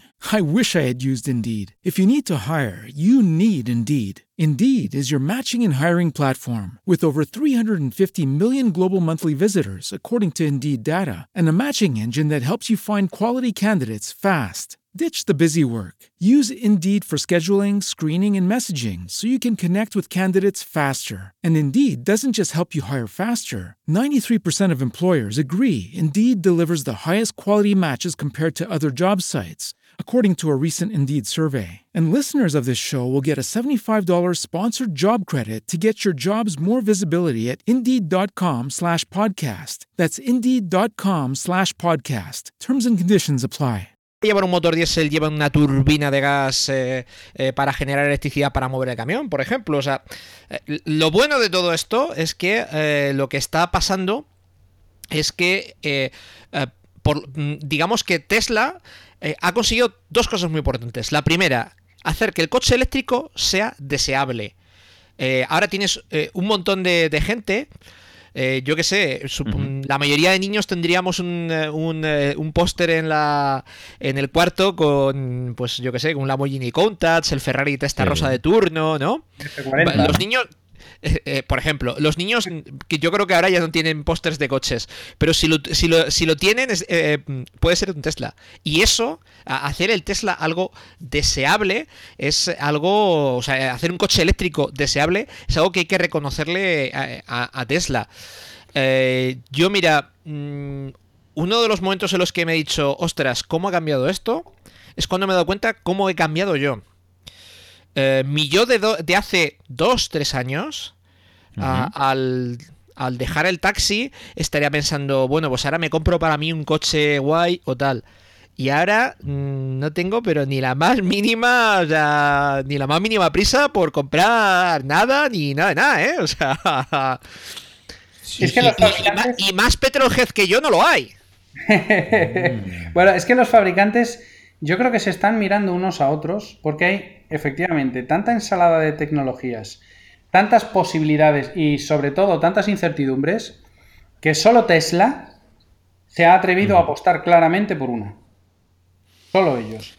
Y yo creo que ahora mismo el, Tesla, el Model S, está en el estadio como el iPhone 3, cuando el iPhone 3 era el iPhone 3, antes del, del 3G y del 3GS, es decir, un teléfono que no tenía 3G, que no grababa vídeo, que no tal, pero el concepto era buenísimo. Pues. Sí, sí, buen símil, sí. irá, irá hacia adelante, cambiarán unas cosas, cambiarán otras y, daremos usos completamente distintos a los coches. Ahora mismo, lo que, es, lo que para mí está claro es que la conducción autónoma está muy lejos de llegar. Yo sigo diciendo, un Ford Focus del año 2012 seguía las líneas de los carriles sin tener que operar el volante. Y un Ford Mondeo del año 2008 tenía ya el control de crucero adaptativo. Esas dos cosas combinadas es lo que es el autopilot del Tesla hoy. Un poquito más. poquito más por no, por no decir eso. Eh, y luego eh, yo creo que hay, hay, otra cosa que también va a cambiar, que es el modelo de las ciudades. Progresivamente vamos a ir como el coche se va a ir apartando de lo que es el centro de las ciudades. Y puede que eso ayude a esa transición hacia, hacia el vehículo autónomo. Mm, Quizás. Sí, sí, sí, no, es que, es que yo con el tema de, de, bueno, y ya nos metemos en el tema de los coches autónomos de lleno, que ya estábamos comentando, es que la sensación es de, y creo que lo comentábamos en, el grupo de Telegram estos últimos días, es de que hay gente que piensa, mm, yo mm, creo que algo también puedo meterme dentro de ese saco, de que los hábitos de consumo y ámbitos de, de forma de utilizar los coches mm, nos va a cambiar y que posiblemente nos vamos a adaptar a lo que nos viene. Y hay gente que planteaba en el grupo de Telegram estos días en el que, no, no, es que yo ahora cuando, cuando vuelvo a casa, pues eh, paro en una gasolinera y espero a cargar el coche, pues porque igual ya no, no tengo un garaje. Y entonces como no lo puedo cargar en la calle, o sea, no puedo cargar en el garaje porque no tengo garaje, lo tengo que dejar en la calle, con lo cual pues tengo que parar en una gasolinera, cargar el coche y, bueno, gasolinera. Yo decía por ahí, esto lo ponía en el guion, electrolinera, no sé cómo llamarlo, cómo se llamarán las gasolineras del futuro. Posiblemente sigamos arrastrando el mismo nombre. Pero, mm, claro, entonces, ¿qué tengo que hacer yo? Mm, ¿Cambiar mis hábitos a futuro? Mm, ¿Dejar de pensar o reservarme un tiempo antes de volver a casa para cargar el coche porque igual no lo he podido cargar en el trabajo? ¿O sí? ¿O me van a poner en el trabajo para cargar? Es que no lo sé. Yo, Ramón, me pareció verle un poco escéptico en, el, en el grupo de Telegram en este sentido, porque yo creo que él no ve a las personas adaptándose al coche, sino que son los coches los que tienen que adaptarse a nuestro ritmo de vida. No sé si, Ramón, estoy muy equivocado o, vas en, o piensas como, como yo en este sentido. Sí, bueno, yo, yo creo en realidad que no se puede cambiar premeditadamente un modelo al final eh, debes ofrecerle al mercado algo que el mercado acepte, no algo que el mercado tenga que comprender para después comprar, sino que tienes que ofrecerle algo que le, pues, le, sea atractivo y lo acepte directamente. El otro día escuchando el podcast de, Enchufados, me hacía gracia porque un poco me sentía reflejado. Eh, uno de los, eh, de los dos hermanos que hablan decía que, bueno, pues que no tienen punto de carga en su casa, no, no pueden enchufar el coche, entonces que tienen el hábito de enchufarlo siempre que pueden a cualquier sitio. Pero no solo eso, que tienen dos puntos de carga eh, en la ciudad, creo que era algo así más o menos, pero uno de ellos decía que uno está a 5 minutos y otro a 30. Y que el que está a 5 minutos le venía muy bien porque se paraba, estaba una hora, cargaba el coche para poder hacer 150 o 200 kilómetros más, ya está. Y que se lo cerraron. Estaban de obras y le cerraron el punto de carga. Y entonces tenía que irse a otro que estaba a media hora. Y entonces sus hábitos de vida de, oye, yo dejo el coche aquí, lo aparco, lo pongo a cargar, me voy a casa que está a cinco minutos, me pongo a trabajar, a comer, a echar la siesta, lo que sea, y luego vuelvo y lo recojo, claro, ya no funcionaba. Porque estando a media hora y teniendo que pararte con cierta frecuencia, pero no solo eso, decían que sus hábitos de ir al supermercado y al centro comercial habían cambiado. Y ahora utilizaban solo el supermercado donde podían cargar el coche y el centro comercial donde podían cargar el coche. Yo solo hago, solo hago un, par de apuntes más. Por ejemplo, en Italia hay muchos puntos de recarga eh, para coches eléctricos en centros comerciales, pero no son gratuitos. Tienes que utilizar tu tarjeta sanitaria.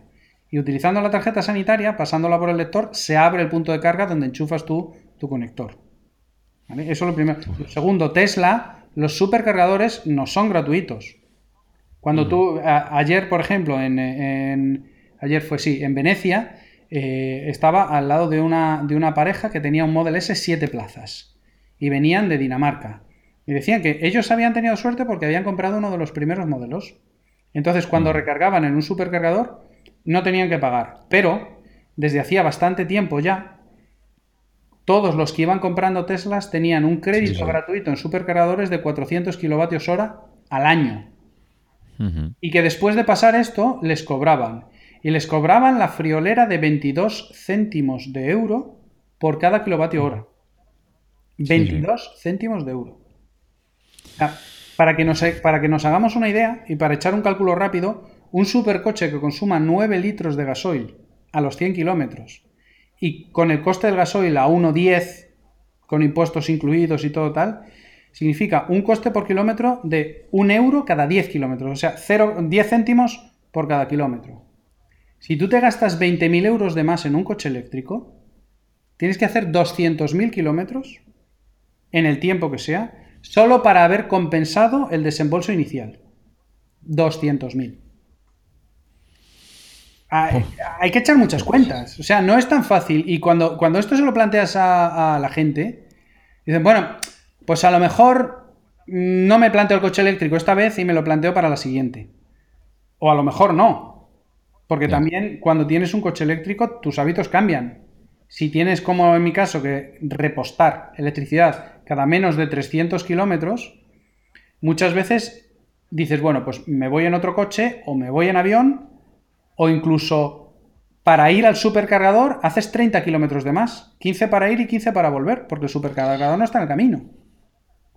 Son muchas cosas a valorar. Lo es que yo lo que no veo, lo que no veo, Ramón, es que tengamos que estar cambiando nuestra vida para poder tener un coche eléctrico. Ya no puedo ir a aquel centro comercial porque no hay cargadores, no puedo irme tan lejos de no sé dónde porque ya me quedo sin, eh, sin energía para volver a casa, no puedo ir por aquella carretera porque, joder, es que, ostras, una cosa es que tengas que amoldarte un poco, otra cosa es que cambies tu vida porque has cambiado de modelo de coche. Y eso es lo que creo que hay mucha gente que no está dispuesta a hacer. Y si no nos lo ponen muy, muy fácil, será difícil que esto termine de, arrancar. Pero es que el Tesla mola mucho. Si lo vemos... De... Es verdad. no, es que es verdad. Si lo vemos desde el punto de vista de este 1% o menos de la población que somos realmente un poco adictos a la automoción, que nos gusta mucho, que hablamos de coches tal cual, a lo mejor haces el esfuerzo de cambiar tus hábitos de vida por tener un vehículo un poco distinto y un poco más tal o más cual. Pero el 99% de la gente no, es una herramienta. Y comprarán una cosa distinta cuando les compense. Y mientras no les compense, no la compran. El término adecuado es electrodoméstico. un electrodoméstico de transporte, sí, sí. Eh, pero es que es así. No sé, no sé. No, no termino de. O sea, veo que vamos hacia el siguiente salto cuando todo el mundo está pensando en el, salto definitivo. Y cuando digo el salto definitivo, eh, hablo de algo...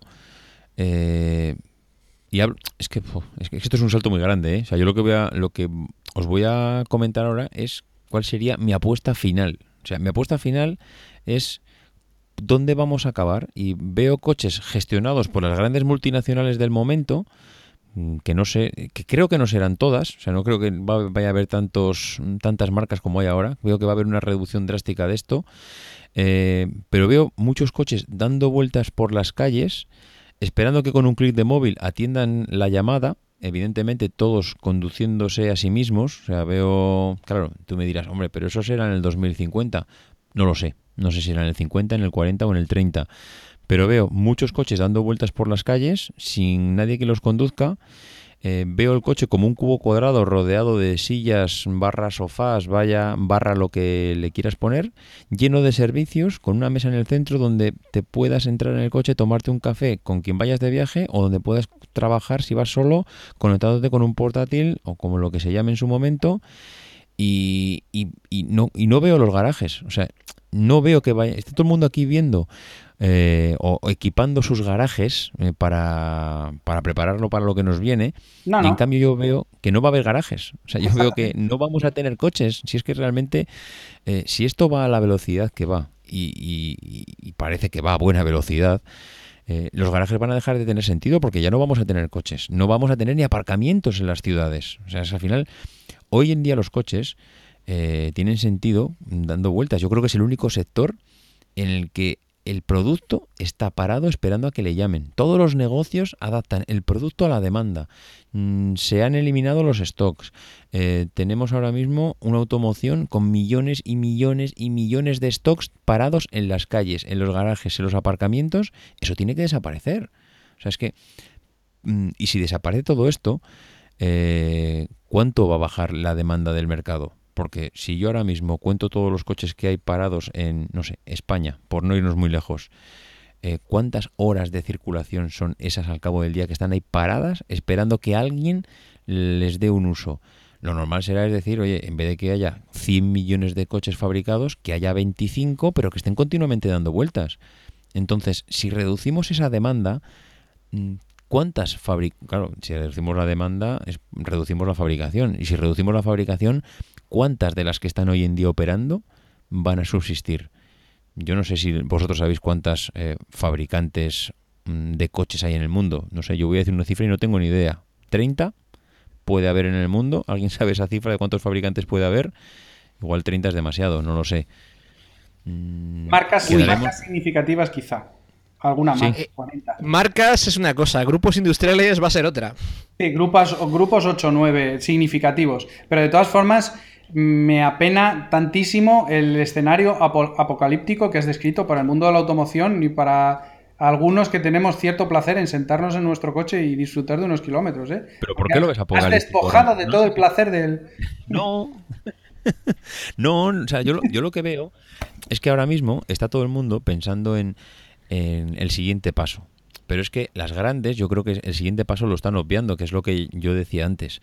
Yo creo que no están pensando en, en dónde vamos dentro de dos años. Y yo creo que están pensando dónde vamos dentro de 20. Por eso están tan tranquilas. Porque, porque cada uno tiene su apuesta, saben dónde va Tesla corriendo a toda pastilla y que les está sacando un cuerpo y medio, pero que Tesla lo que no tiene es un duro. Eh, y esto entendido como se tiene que entender. O sea, Tesla no tiene ahora mismo la capacidad financiera que tienen las grandes multinacionales que mueven el mundo de la automoción. Entonces, ellos teniendo esa capacidad financiera y sabiendo dónde va Tesla y dónde va el negocio a futuro, están preparándose, digo en la sombra, no sé si llamarlo en la sombra o, o, a, cubierto, sabiendo que ahí donde, van, donde va Tesla van a llegar ellos. Y ahí donde van a llegar ellos, todo el mundo estamos viendo a Uber, que ahora mismo tiene conductores que, que, bueno, pues que les da el servicio que les da, pero Uber, su plan maravilloso será no tener conductores y tener coches dentro de 10 años que circulen por el mundo sin conductor. Y entonces, mm, claro, no van lo que no van a tener son coches aparcados, eso seguro. Coches parados esperando que te recojan eh, y te lleven donde sea, seguramente no porque eso es un stock que las, que las grandes fábricas lo tienen claro que se, tienen que deshacer de él. Y si necesitan 20, fabricarán 20 o 21 por tener uno por si se rompe. Ellos ya eso ya lo calcularán ellos. Pero no veo garajes, no veo aparcamientos, veo coches dando vueltas. Mm, y eso es donde yo creo que nos lleva a la automoción. Mm, ¿Dónde, cuándo será eso y mm, cuáles serán los pasos intermedios? Ahí sí que ya me pierdo porque igual, claro, yo estaba pensando antes, del, antes de empezar el podcast que el Tesla, eh, y se lo decía a Ramón, era el coche fantástico, era Kit. Eh, Kit, llévame aquí, Kit, llévame allá. Eh, oye, que me voy a echar la siesta, Kit. Avísame cuando llegue al pedrete. Mm, claro, eso es lo que estaba pensando yo que era Tesla. Claro, ahora me dice Ramón, no, es que Tesla, mm, si llegas a una rotonda, no gira. Y si te incorporas a una autopista, no se, no pasa del carril de aceleración, ahí te estamparás contra, contra lo que haya. Y si llegas a un semáforo en rojo, no se para. Es que, ostras, es que lo que me estás diciendo es muy gordo. Es que, no, pero, llega un semáforo en rojo y no se para. No, no, no, pero es que el semáforo no lo ve. Él ve las líneas de los carriles y si hay algo delante o no. Y si no hay nada delante, sigue. Ya está. Mm, claro, es que entonces no es el coche fantástico. Es que entonces estamos ante una tecnología que está muy verde. Mm, claro, el iPhone 3. Sí, el iPhone 3. Mm, no, no, la verdad es que el símil que has puesto antes es, es, es, muy adecuado porque al final lo, lo, importante de todo esto es que tiene el concepto y falta llenarlo de cosas, que es lo que, hizo, lo que hizo Apple con el iPhone. Luego le fue llenando de, de lo que tenían los demás y no tenía ella, porque el iPhone era un teléfono maravilloso, pero que como teléfono era una porquería, entre comillas, porque no hacía lo que hacía una BlackBerry. Pero, eh, David, el Tesla no tiene sensor de lluvia eso es, que eso es Cuando, cuando quieres que se enciendan los limpia parabrisas, le das al botón. Vale, pues es que el símil es que cada vez es mejor, que cada vez lo, pones mejor con el símil del iPhone. El concepto es buenísimo y le faltan cosas muy evidentes que los demás tienen, pero, pero que ya las pondrá. O sea, el sensor de lluvia, ponérselo, entiendo que eso es, vamos, un pestañear. Entiendo que eso a nivel tecnológico está ya conseguido hace muchos años y que Tesla no le preocupa tener un sensor de lluvia, le, preocuparán otras cosas a nivel tecnológico. Entonces, no sé. Eh, es, un coche, de, si de 70.000 euros, o de 80.000 euros, o de... Claro, es que hay que mm, tenerlo muy claro para gastarse ese dineral. Paco, no te estaremos echando atrás con el tema del Tesla, ¿no? No, para nada, para nada, para nada. El, sensor de lluvia, los actuales modelos lo, incorporan ya con las cámaras del autopilot. Sí, lo, lo, hacen con las cámaras del autopilot, es decir, son las cámaras las que detectan la lluvia. Em, no, no, yo para nada me, me, echo atrás. Yo hasta que no vea el modelo final, que como comentábamos antes son dos días, no, yo aguanto ahí la reserva hasta que haga falta.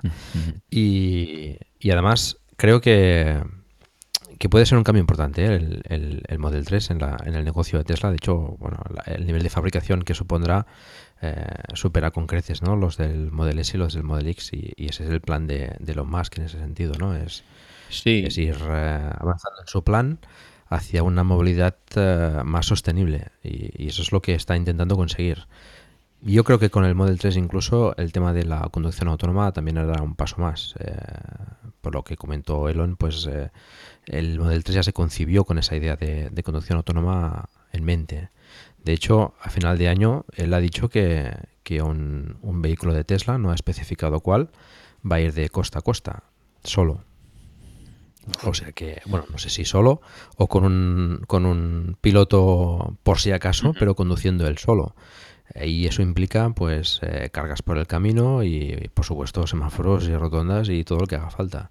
Veremos, veremos a ver qué, es lo que es lo que consiguen. Yo, yo tengo tantísimas dudas con Tesla mm, que, que, realmente yo sé que a día de hoy es una compañía que está vamos causando furor y, vamos eh, tiene a Elon tiene vamos yo diría que al CEO más emblemático que hay ahora mismo en todo el mundo pero veo que, no, genera beneficios, que es verdad que como concepto, y, lo que ha dicho Ramón, es, el iPhone, es el iPhone 3, o sea, como concepto es maravilloso, pero claro, ¿dónde está el beneficio? ¿Cuándo va a empezar a dar beneficios? ¿Cuándo va a empezar a generar mm, esa capacidad a lo bestia de, de vender vehículos? Porque vale, este, este truco maravilloso de que yo te digo que mira, esto es un Model 3, esto va a salir dentro de dos años, mm, dame mil euros y, espérame.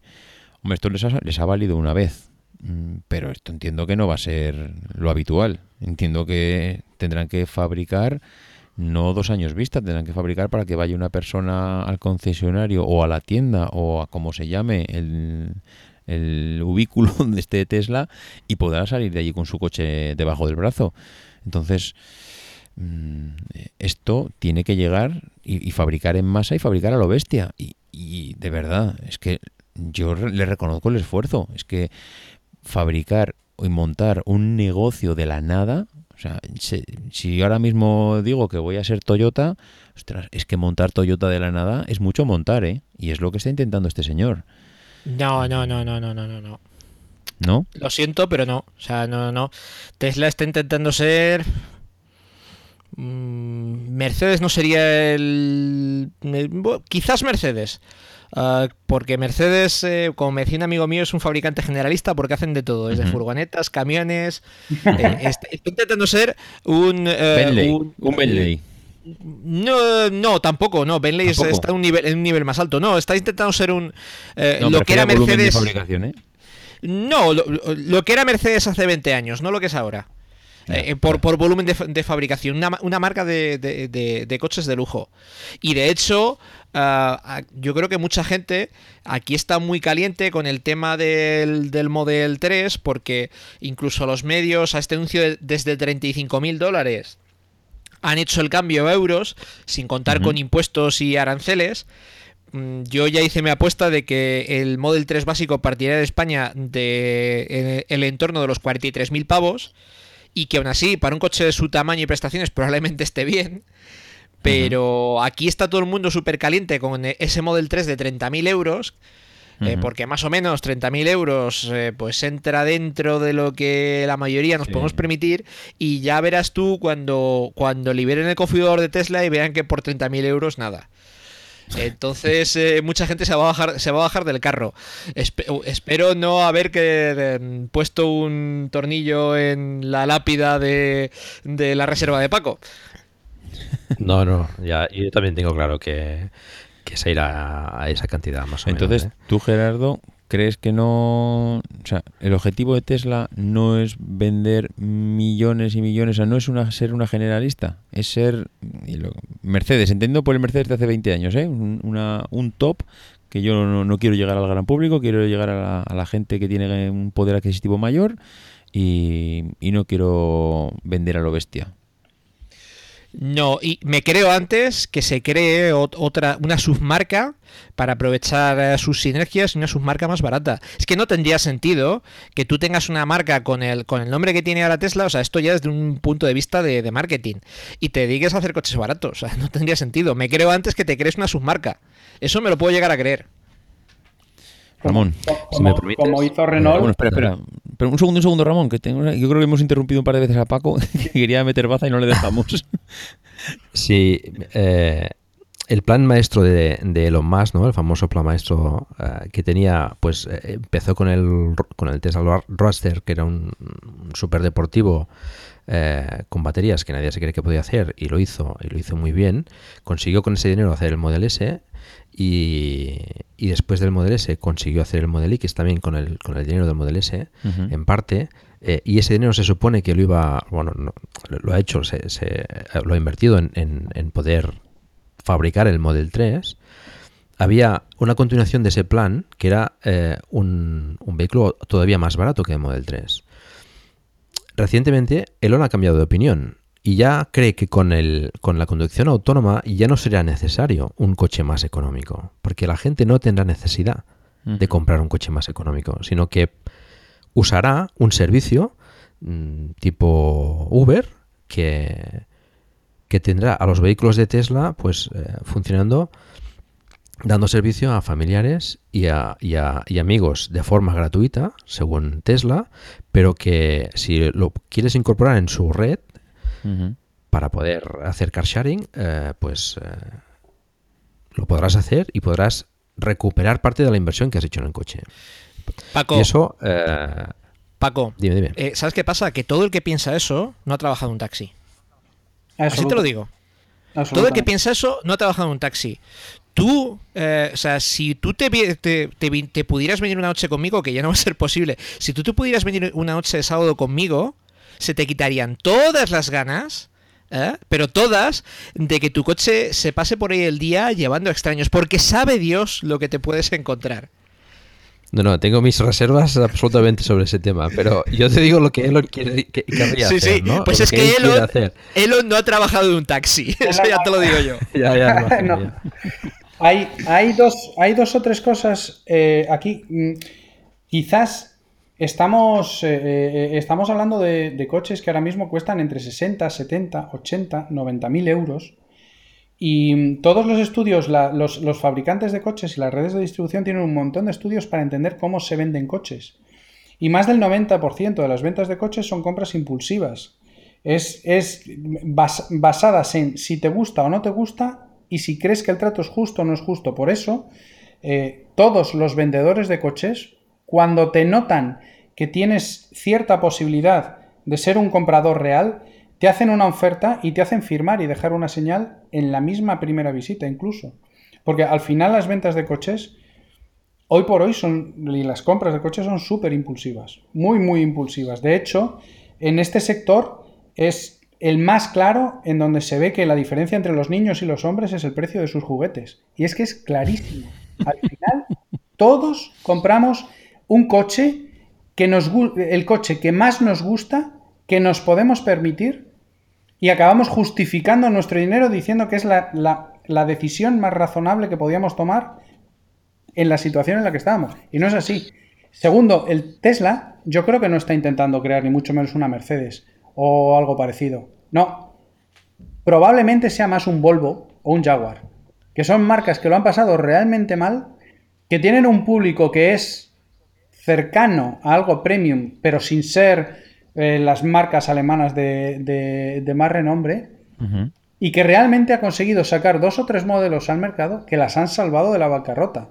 Recordemos que cuando Ford eh, vendió Volvo a los, a, los chinos, era una, máquina, era una marca absolutamente destruida porque Ford no sabía manejar marcas premium y destruyó, destruyó Volvo. Y destruyó, y destruyó igualmente. Vamos, Jaguar pasó por lo mismo y hasta que no tuvo la suerte de el, eh, ¿cómo se llama este todoterreno que les ha dado tanto? Eh, Gerardo, échame una mano, por favor. Eh, Jaguar tienes el, el F-Pace, por ejemplo, pero hombre... El anterior, el todoterreno, este... el, pues Jaguar todoterreno. estás pensando en, el Ranger Rover Evoque, este, que, también, que, también era de también era de era de Ford. Eh, yo mira, fíjate, te compro la comparativa con Volvo, ¿eh? Mm, mira, no estaba yo del todo convencido con, con Mercedes, pero te compro la comparativa con Volvo, que también tiene camiones. Y es más, eh, por ejemplo, ese modelo por debajo del, del modelo del Model 3, eh, si lo ponemos un poco en gama, eh, un Model 3 sería Audi A4, BMW Serie 3, Mercedes Clase C. un modelo por debajo sería BMW Serie 1, Audi A3, Mercedes Clase A, como si estos fueran baratos. Sí, sí, sí, sí, pero vete al configurador de BMW y ponte a configurar un Serie 5. Vete a un concesionario y consigue un Serie 5 por 50.000 euros. 50.000, ¿eh? Y compáralo con un Model S de 70.000. Pon los dos a 130 km por hora en autopista y me dices qué coche va mejor. A 130 porque es ley, o a 120 en España. Y me dices qué coche suena más. Y qué coche rueda mejor. Y qué, con qué coche haces más kilómetros. pues hombre, As humans, we're naturally driven by the search for better. But when it comes to hiring, the best way to search for a candidate isn't to search at all. Don't search, match with Indeed. When I was looking to hire someone, it was so slow and overwhelming. I wish I had used Indeed. If you need to hire, you need Indeed. Indeed is your matching and hiring platform with over 350 million global monthly visitors, according to Indeed data, and a matching engine that helps you find quality candidates fast. Ditch the busy work. Use Indeed for scheduling, screening, and messaging so you can connect with candidates faster. And Indeed doesn't just help you hire faster. 93% of employers agree Indeed delivers the highest quality matches compared to other job sites, according to a recent Indeed survey. And listeners of this show will get a $75 sponsored job credit to get your jobs more visibility at Indeed.com slash podcast. That's Indeed.com slash podcast. Terms and conditions apply. As humans, we're naturally driven by the search for better. But when it comes to hiring, the best way to search for a candidate isn't to search at all. Don't search, match with Indeed. When I was looking to hire someone, it was so slow and overwhelming. I wish I had used Indeed. If you need to hire, you need Indeed. Indeed is your matching and hiring platform with over 350 million global monthly visitors, according to Indeed data, and a matching engine that helps you find quality candidates fast. Ditch the busy work. Use Indeed for scheduling, screening, and messaging so you can connect with candidates faster. And Indeed doesn't just help you hire faster. 93% of employers agree Indeed delivers the highest quality matches compared to other job sites, according to a recent Indeed survey. And listeners of this show will get a $75 sponsored job credit to get your jobs more visibility at Indeed.com slash podcast. That's Indeed.com slash podcast. Terms and conditions apply. Seguro que no es el Tesla. no, no, no, de hecho había oído, todavía no he tenido el gusto de, poder probar un Tesla, pero había oído que el tema de acabados interiores no era ninguna virguería, sobre todo para, el precio. Hombre, todos los recubrimientos del, maletero son de plástico. Las holguras entre las, entre las cejillas de las puertas las hay de 8 milímetros y las hay de 1 centímetro. Y cuando tú vas No, no, pero te lo, digo, ayer precisamente en el Supercharger de Venecia me encontraba con esta pareja de daneses y me decían que habían ido cuatro veces a reajustar las puertas. Porque las puertas no ajustan y cuando no ajustan exactamente, ya sabemos que es una de las razones por las que el coche suena un poco de más, es que la aerodinámica no es perfecta. Y cuando empiezan a desajustarse y empiezan a tener filos y cantos y aristas vivas, y empiezan a tener desajustes, suenan todavía más. Y esto, claro, un Tesla cuando, cuando circulas en ciudad a 40 kilómetros por hora es una maravilla. Verdad, no se, no se escucha nada. No se escucha nada. Bueno, hay que hacer 100 kilómetros por autopista para ver realmente que no está al nivel en el que están otros muchos coches. Y yo para mí un Model S lo compararía con un Serie 4 o con un Audi A5 o con un CLS, por ejemplo. Yo creo que eh, lo más... Berlina, Berlina Deportiva. De todas maneras, también te digo que muchas veces tenemos, eh, tenemos una, idea de, de, lo que son los ajustes y demás. Mira, yo por, por trabajo, de vez en cuando llevo un Mercedes clase S, eh, el de hace dos generaciones. Y le estoy viendo, pues mira, le conozco ese coche desde los 70.000 kilómetros a los 180.000 que tiene ahora. Y es de gasolina, y sí, efectivamente, no oyes una mierda. Pero chico, el tema de ajustes... Mm, pues mira, si eso es lo mejor que sabe hacer Mercedes, pues eh, vaya. Sí, sí, sí, sí, sí. Eh, por no hablar, esto ya, mira, os voy a meter así un, detalle para hacer un poco de chanza. Eh, estamos hablando de un coche de 2008, ¿no? Eh, tienes eh, una tapa en el salpicadero con el lector de CDs y de abajo una ranura. Y yo viéndome loco, digo, ¿para qué leches es esta ranura? Parece de un mini disc, pero es un poco más pequeña. Y ya rebuscando en el manual eh, me encontré, y esto además lo comento para que veáis un poco cómo son las grandes y tradicionales marcas alemanas, ¿no? Rebuscando encontré que es que era una ranura de tarjeta de memoria para escuchar MP3. Pero ¿en qué diréis? ¿Qué, qué, formato eh, creéis que era esa ranura? Pues no sé, me dejas fuera de juego. PC Mecía. PC Mecía. Te lo juro. Es un coche de, de 2008. Es que ya me imagino algún alemán en 2006. Tíos, tenemos que poner el MP3, que es lo que quiere la gente ahora. Vale, vale, pero ¿qué formato usamos? El PC Mecía, que esto lo lleva mi portátil, esto es lo más. Pues sí, sí, sí, sí. La, verdad es que costaría encontrar tarjetas. ¿eh? de, todas, formas, eh, eh, es ridículo. Es ridículo. Ahora mismo se venden coches, tú vas a una concesión de Peugeot o vas a una concesión de... en Renault, por ejemplo, ya lo ha dejado, pero te vas a una, concesión de Ford y sigues encontrando coches con ranura para CD. Sí, sí, sí, sí, sí, sí. sí.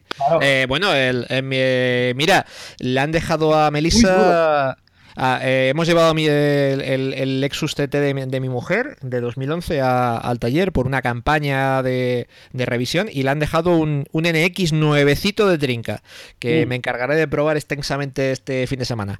Eh, y, me parece que he visto una ranura de CD por ahí, ¿eh? Pero hay que tener en cuenta que el ciclo de producto durante la crisis, el ciclo de producto en la automoción se ha alargado hasta los 7, 8 años, pero normalmente Casi todos los coches tenían una vida de 6 años, los tres primeros tal cual, después se hacía un restyling, vivían otros tres, y pero hay que tener en cuenta que un coche que está viviendo, por ejemplo, del 2010 al 2016, se ha pensado en el 2007-2008. Y en ese momento tienes que diseñar toda la plataforma, toda, con la tecnología que tienes. Y ese coche que sigues vendiendo en el 2015, diseñado en el 2008, sigue pensando, pues efectivamente, que Spotify, por, supuesto, no existe y que lo que más mola es el CD, porque en el 2008 se usaba. es que, pero el ciclo de producto no te permite cambiar cosas tan de no puede renovar. Sí, sí, no, no, no va tan rápido la renovación, está claro. Tesla no tiene Apple CarPlay. No tiene Android Auto. Ya. A ver. Curioso, curioso, curioso. Pues yo voy a haceros un par de preguntillas que quiero que cada uno conteste como modo ya casi de, cierre del podcast de hoy para ver un poco cuáles vuestras opiniones y las preguntas son bastante claras. La primera es, ¿la energía eléctrica definitivamente es el futuro o pensáis que algo más como, no sé, hidrógenos y cosas del estilo tienen cabida todavía? ¿Todavía hay posibilidad de que nos sorprendan con algún tipo de energía o la electricidad ya está clarísimo que ha venido para quedarse? Esa como primera pregunta. Y la segunda es de todas las empresas que hay ahora mismo, digamos, de punta de lanza en el sector, ¿quién veis eh, que está bien posicionada para hacer esa competencia directa a Tesla, para estar ahí llegando codo con codo a la meta, a la meta entendiendo como, bueno, donde van todas a 10 años vista, y quién veis que no, que que cada vez los veis más débiles y que, y que se van a quedar por el camino o que van a ser comprada o absorbida por, por otra. Pues no sé, alguno de los tres que se lance a comentar estas dos preguntas, energía y empresa puntera y, que no esté preparada. Venga, yo, yo mismo. Eh, energía, la electricidad está aquí para, para llegar, para, para quedarse. Eh, no sé si será lo único y dependerá muy mucho de, cada país y de cada mercado. El tema del hidrógeno no lo termino de ver, sinceramente no lo termino de ver, la pila de combustible. Incluso mm. Toyota, que son los que más apuntaban por ahí, acaban de recular hacia el eléctrico. Eh, así que yo personalmente no, lo termino de ver. Y luego, ¿qué marcas eh, se pueden quedar por el camino? Pues es que quien más que menos está teniendo sus, eh, sus, movimientos. las que más van a sufrir son marcas más pequeñas y con... con aliados menos poderosos y parece que en este en este momento quizás los que están un pelín más atrás eh, y esto me, probablemente me saque, me saque del error eh, Ramón. Quizás eh, me parece que Ford se está quedando un pelín atrás. por no hablar, y, Honda, Ford y Honda yo creo que se, están quedando un, pelín atrás, pero dudo que los dos se queden por el camino, pues solo por lo grandes que son. Honda, lleva atrás bastante tiempo ya, o sea, Honda mm, lleva haciendo la goma en el mercado no, no, no sé cuántos años, pero por lo menos 10 o 12. Eh, sí, ¿veis a Honda tan, tan débil? Yo sí. ¿Cuántos, ondas, ¿Cuántos ondas ves tú en la calle aquí en España? Honda ya no tiene importador en España. Honda pasó al grupo Berger y si no recuerdo mal, del grupo Berger ha salido ya. El grupo Berger es, es el grupo que importa en España 14 o 15 marcas de las pequeñas. ¿Vale? Los Subaru, los tal, todas estas marcas vienen a importar. Honda cerró su importador, que estaba en Barcelona, si no recuerdo mal, en el año 2011. Y se la dieron, perdón, cerró su, su National Sales Company, eh, su, su, filial en España en el año 2011. Igual que Mitsubishi. Y la Mitsubishi ahora em, tiene, tiene importador. Honda no estoy seguro de que tenga importador. Tiene concesionarios, pero no sé si distribuyen desde España o desde otro país ya. Ford es una compañía súper tradicional. Eh, no serán nunca los primeros que hagan algo. Nunca, nunca. Vamos, y, y, Bueno, no sé, ¿eh? No sé, porque por ejemplo en Estados Unidos el tema del híbrido lo vieron súper rápido y allí además fueron después de Toyota y cuando vieron cómo el Prius eh, se estaba eh, comiendo el mercado, hicieron además lo relativamente fácil que fue levantar el teléfono, hablar con Toyota y decir paténtame, paténtame la tecnología que yo también hago híbrido. Eh, eh, exacto, sí, sí, sí. Y metieron el Ford, el Ford eh, Edge, ¿se llamaba? que era, es así como todo, todo terreno o algo así. No, recuerdo bien, como un SUV híbrido. O sea que ahí se, movieron rápido. Pero sí, en general parece que Ford está muy centrada en todo el tema del infotainment y tecnologías de conducción y no tanto en la propulsión. Y, permíteme decir que lo hace bastante bien. O sea, el infotainment de, Ford es uno de los sistemas de gestión de IT del automóvil que funcionan mejor de los que hay ahora mismo en el mercado. El Edge es un modelo que ahora ya se importa en Europa y ya se vende en España. Y se vende con, el motor de 150 y 180 caballos, tracción eh, trasera o 4x4 y cambio manual o automático. Pero no, no hay ninguna versión eléctrica ni híbrida. Que yo sepa en, Europa, en Europa ¿eh? Tienes el mondeo híbrido. Que si le quitas eh, la manera en que han acoplado de mala manera el paquete de baterías en el maletero, cargándose toda, toda asimetría posible, es un producto muy interesante. ¿Y tú ves algún tipo de publicidad? Gerardo, una vez me contaron que hay uno que vio uno. Eh, eh, que yo he visto uno en Madrid. Además fue muy gracioso porque hice eh, en Mecánica Poz hice un resumen sobre híbridos y hablaba de lo mucho, de lo muy interesante que me parecía. Y mm, al poco fui a Madrid y vi un aparcado azul. Es la misma, es la misma configuración que el Peugeot RXH y el Citroën DS5 híbridos que han conseguido aglomerar todos los defectos de un motor térmico y un motor eléctrico en un solo vehículo. O sea, tienes, eh, no, tienes el, el motor diésel con un cambio manual pilotado y tracción delantera. Y tienes un motor eléctrico con sus baterías y eh, en, el eje trasero. Y puedes hacer que los dos funcionen simultáneamente. Pero el Mondeo no llevaba también la tecnología eh, tipo Toyota. Eh, con el motor con el motor en la caja de cambios como los Toyota el, Mondeo híbrido con el motor sin caja de cambios motor que solo hace que solo funciona para generar energía eléctrica para cargar las baterías y mover los motores eléctricos pero yo no lo he visto en Europa bueno. Existe. Mm. Sí, ¿no? Se ve por ahí. Yo he visto uno. Bueno.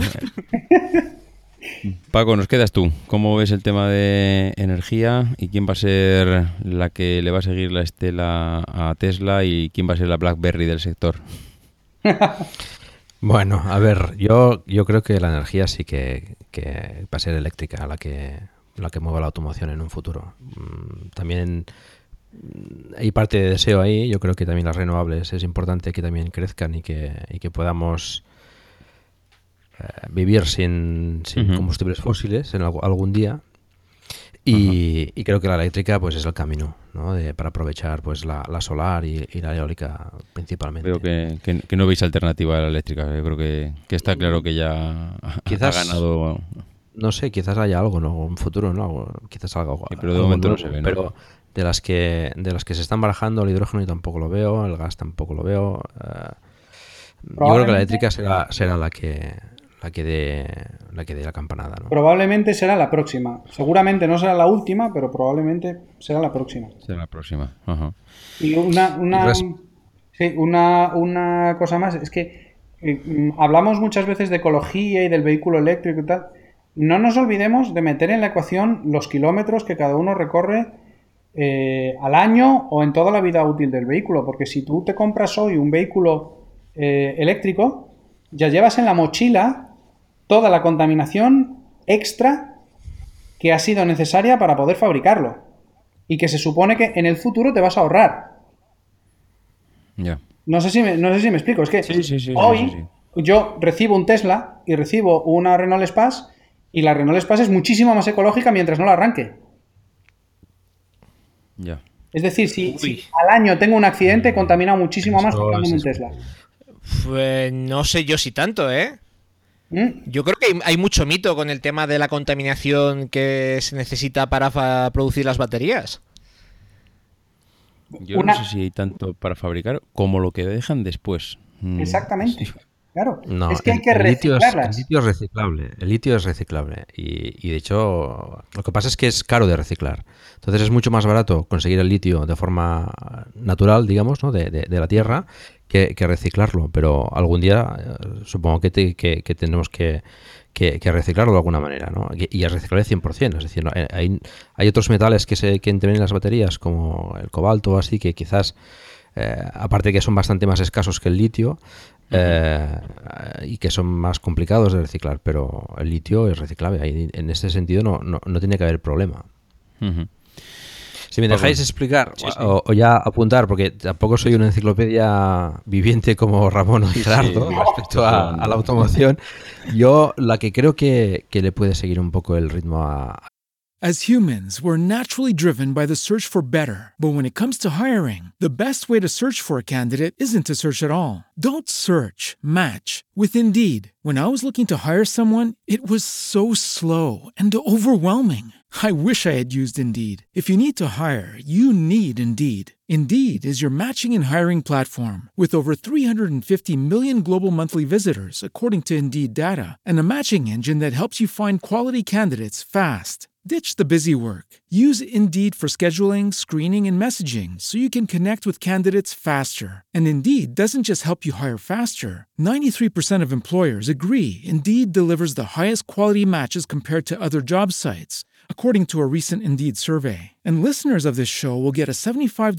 sponsored job credit to get your jobs more visibility at Indeed.com slash podcast. That's Indeed.com slash podcast. Terms and conditions apply. As humans, we're naturally driven by the search for better. But when it comes to hiring, the best way to search for a candidate isn't to search at all. Don't search, match with Indeed. When I was looking to hire someone, it was so slow and overwhelming. I wish I had used Indeed. If you need to hire, you need Indeed. Indeed is your matching and hiring platform with over 350 million global monthly visitors, according to Indeed data, and a matching engine that helps you find quality candidates fast. Ditch the busy work. Use Indeed for scheduling, screening, and messaging so you can connect with candidates faster. And Indeed doesn't just help you hire faster. 93% of employers agree Indeed delivers the highest quality matches compared to other job sites, according to a recent Indeed survey. And listeners of this show will get a $75 sponsored job credit to get your jobs more visibility at Indeed.com slash podcast. That's Indeed.com slash podcast. Terms and conditions apply. La Tesla es Nissan. Veo que Nissan está apostando también bastante fuerte por el coche eléctrico. Pronto va, va, va a presentar el nuevo Leaf, que creo que puede, que puede, que puede ser un vehículo bastante interesante también. Y, y, respecto a la que se puede quedar en el camino, pues eh, bueno, veo que, que yo sepa, la única que no ha, se ha manifestado al respecto de, de modelos eléctricos es Mazda.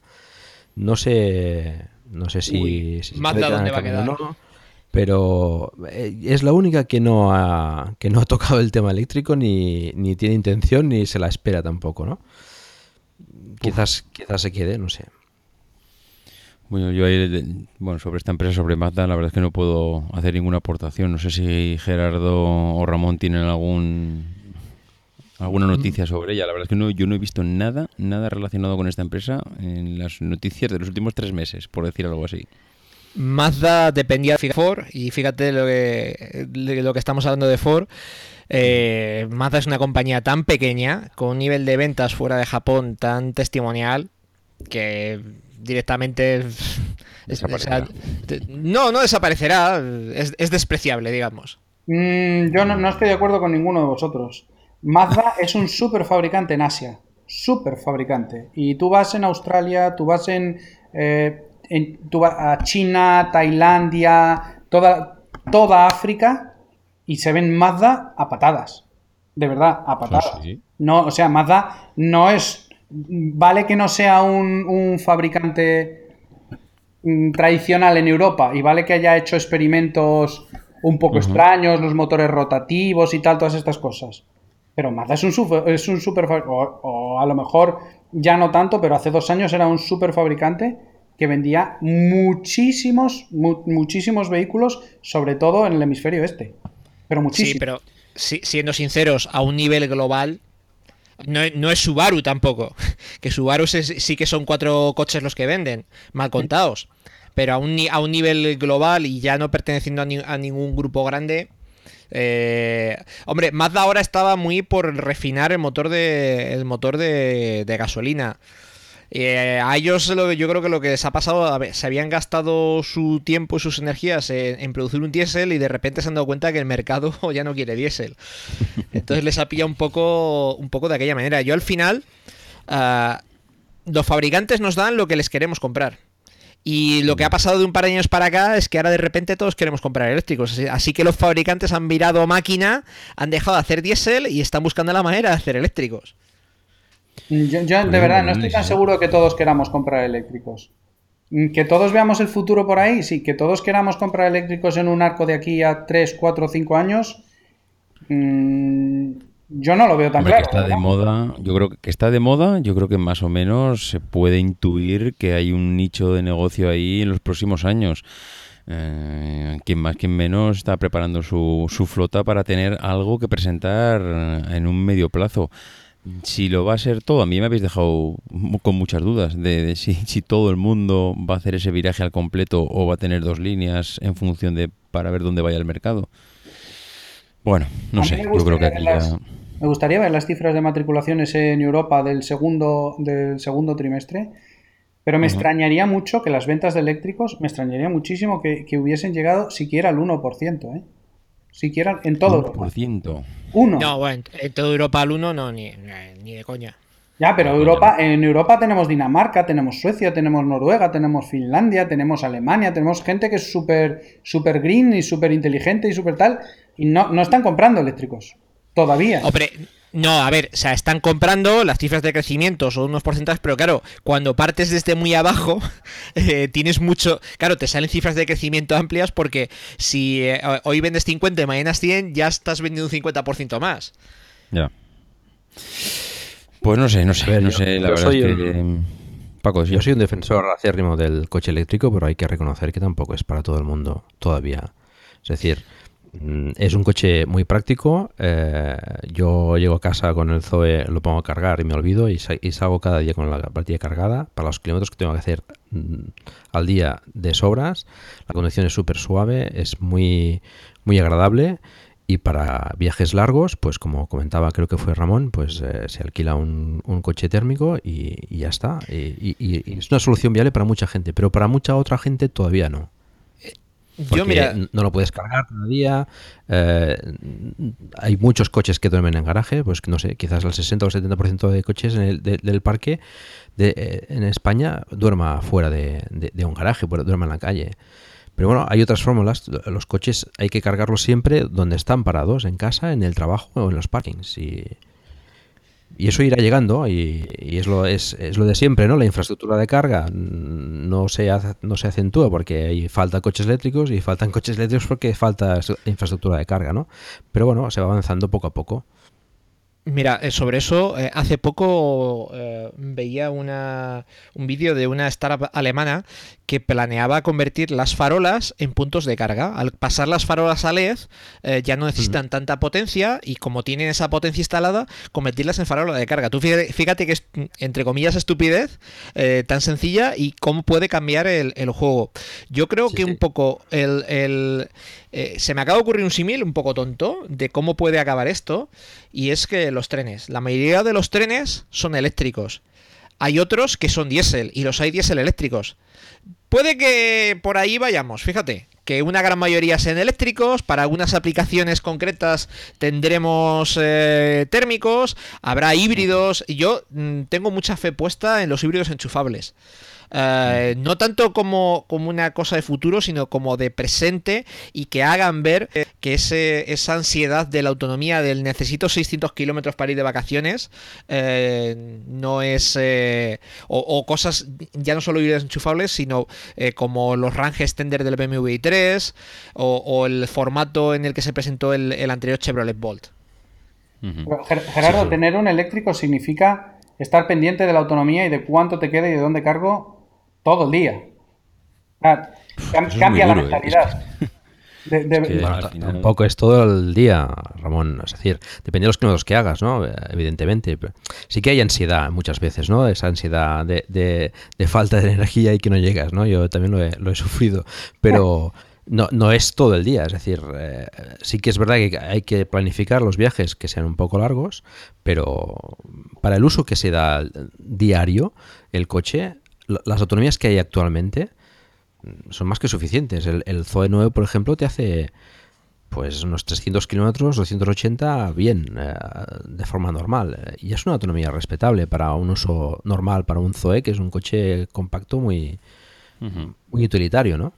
Y el Nissan, que se, supone que se va a presentar en Tokio, creo, este septiembre, eh, pues bueno, se está rumoreando ya unas baterías también importantes, ¿eh? unas autonomías de más de 300 kilómetros, o sea que... Pero es, es, muy arriesgado decir si una autonomía es suficiente o, no es suficiente. Eh, viniendo de donde venimos y estando acostumbrados a lo que estamos acostumbrados, yo ayer, de verdad, llegaba de Venecia a Milán y llegaba llegué con 17 kilómetros de autonomía al, al supercargador. Pero es que cuando me quedaban 25 me equivoqué en la salida de la autopista y pasé un rato muy malo. Porque, porque digo, no, y si no es. un movidón.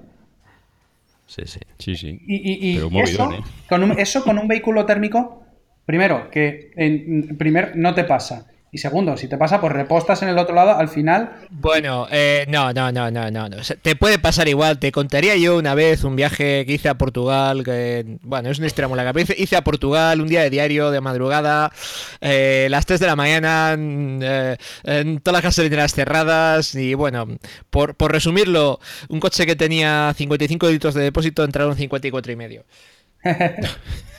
pues yo, últimamente, y, esto ya lo hemos hablado. Eh, David y yo, he estado, he llegado hasta Grecia en coche.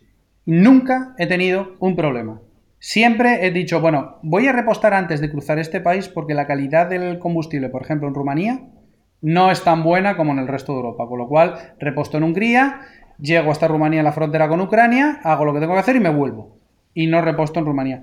Pero estas cosas con un eléctrico es un uso bastante particular, ¿cierto? Pero no son planteables. No son absolutamente planteables. Bueno, con tiempo sabes que un enchufe hay en todos sitios. Eso sí, con tiempo, con tiempo. con tiempo, sí, verdad. Bueno, pues voy a tener que cortar, ¿eh? desconectar una máquina vending para cargar el coche.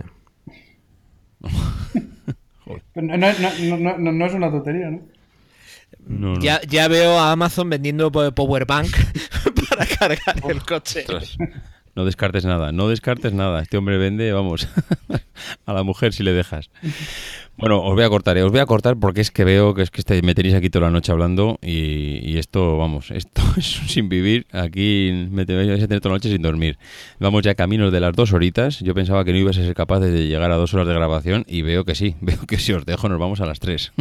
Así que Señores, la verdad es que un auténtico placer haber contado con vosotros. Creo que se nos han quedado algunas cosillas por ahí en el tintero, pero mm, yo creo que como resumen de cómo ve eh, todo el mundo el negocio y hacia dónde, hacia dónde va, yo creo que todo el mundo tiene más o menos una idea clara.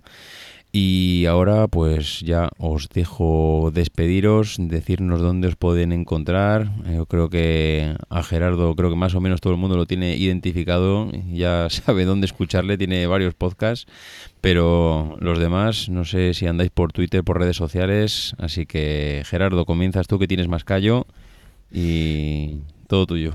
Bueno, pues a mí me podéis encontrar en Mecánica Pod y en esto con Josmo Pasada de AOP Podcast en Twitter como Mecánica Poz o bueno, en mi Twitter personal que es muy aburrido, arroba prorracehsd. Muy bien. Paco, ¿dónde te podemos encontrar? Aparte del canal de Telegram, que ahí también tenemos eh, conversaciones interesantes con Ramón, eh, en Twitter como arroba Paco Culebras. Ok. Ramón. Yo, yo solo estoy en el, en, el canal, en el canal de Telegram, que es telegram.me barra perspectiva y soy RC. Joder, qué maravilla. Una persona que, no vive esclavo de las redes sociales. Sí, señor Ramón. estás consiguiendo pasar esta era tecnológica sin estar enganchado a los Facebook, Twitter y demás. Sí, señor, como debe de ser. Sí, y, Muy bien. me cuesta lo de Facebook, ¿eh? De verdad. a mí cada vez me cuesta menos, la verdad. Muy bien, oye, pues nada, lo dicho, muchísimas gracias. Yo creo que nos ha quedado un podcast bastante, bastante redondo y, bueno, a ver un poco como cierre de temporada, creo que está bastante bien. A, a, los oyentes, ahora cuando os deje me despediré de ellos y nada chicos, que muchísimas gracias a los tres y que nos vemos, espero, en otro futuro debate de la temporada que viene, ¿vale? Por supuesto, cuando quieras.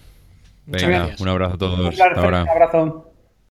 Bueno, señores, pues hasta aquí hemos llegado con este episodio, con esta temporada y toca descanso. Descanso, yo creo que más que merecido para un podcast de publicación semanal, que, que bueno, que tras semana tras semana pues hemos estado al pie del cañón. Creo que apenas se puede decir que hemos faltado a la cita.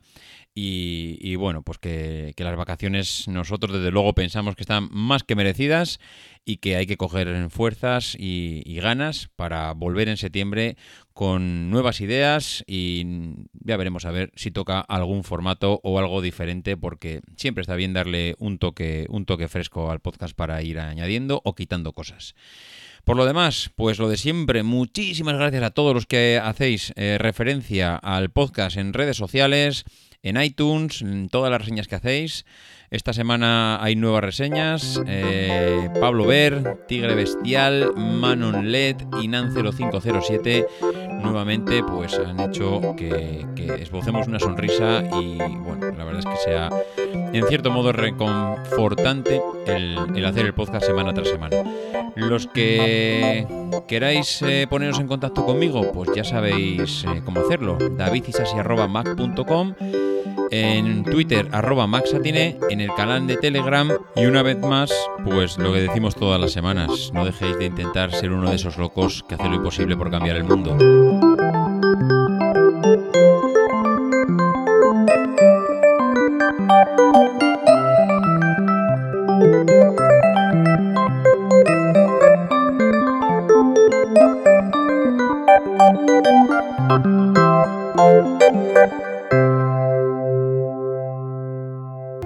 Because the people who are crazy enough to think they can change the world are the ones who do.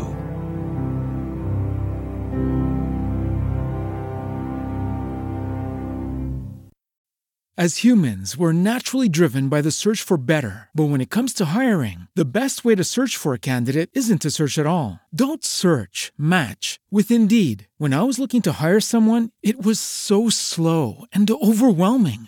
I wish I had used Indeed. If you need to hire, you need Indeed. Indeed is your matching and hiring platform with over 350 million global monthly visitors, according to Indeed data, and a matching engine that helps you find quality candidates fast. Ditch the busy work. Use Indeed for scheduling, screening, and messaging so you can connect with candidates faster. And Indeed doesn't just help you hire faster. 93% of employers agree Indeed delivers the highest quality matches compared to other job sites according to a recent Indeed survey. And listeners of this show will get a $75 sponsored job credit to get your jobs more visibility at Indeed.com slash podcast. That's Indeed.com slash podcast. Terms and conditions apply.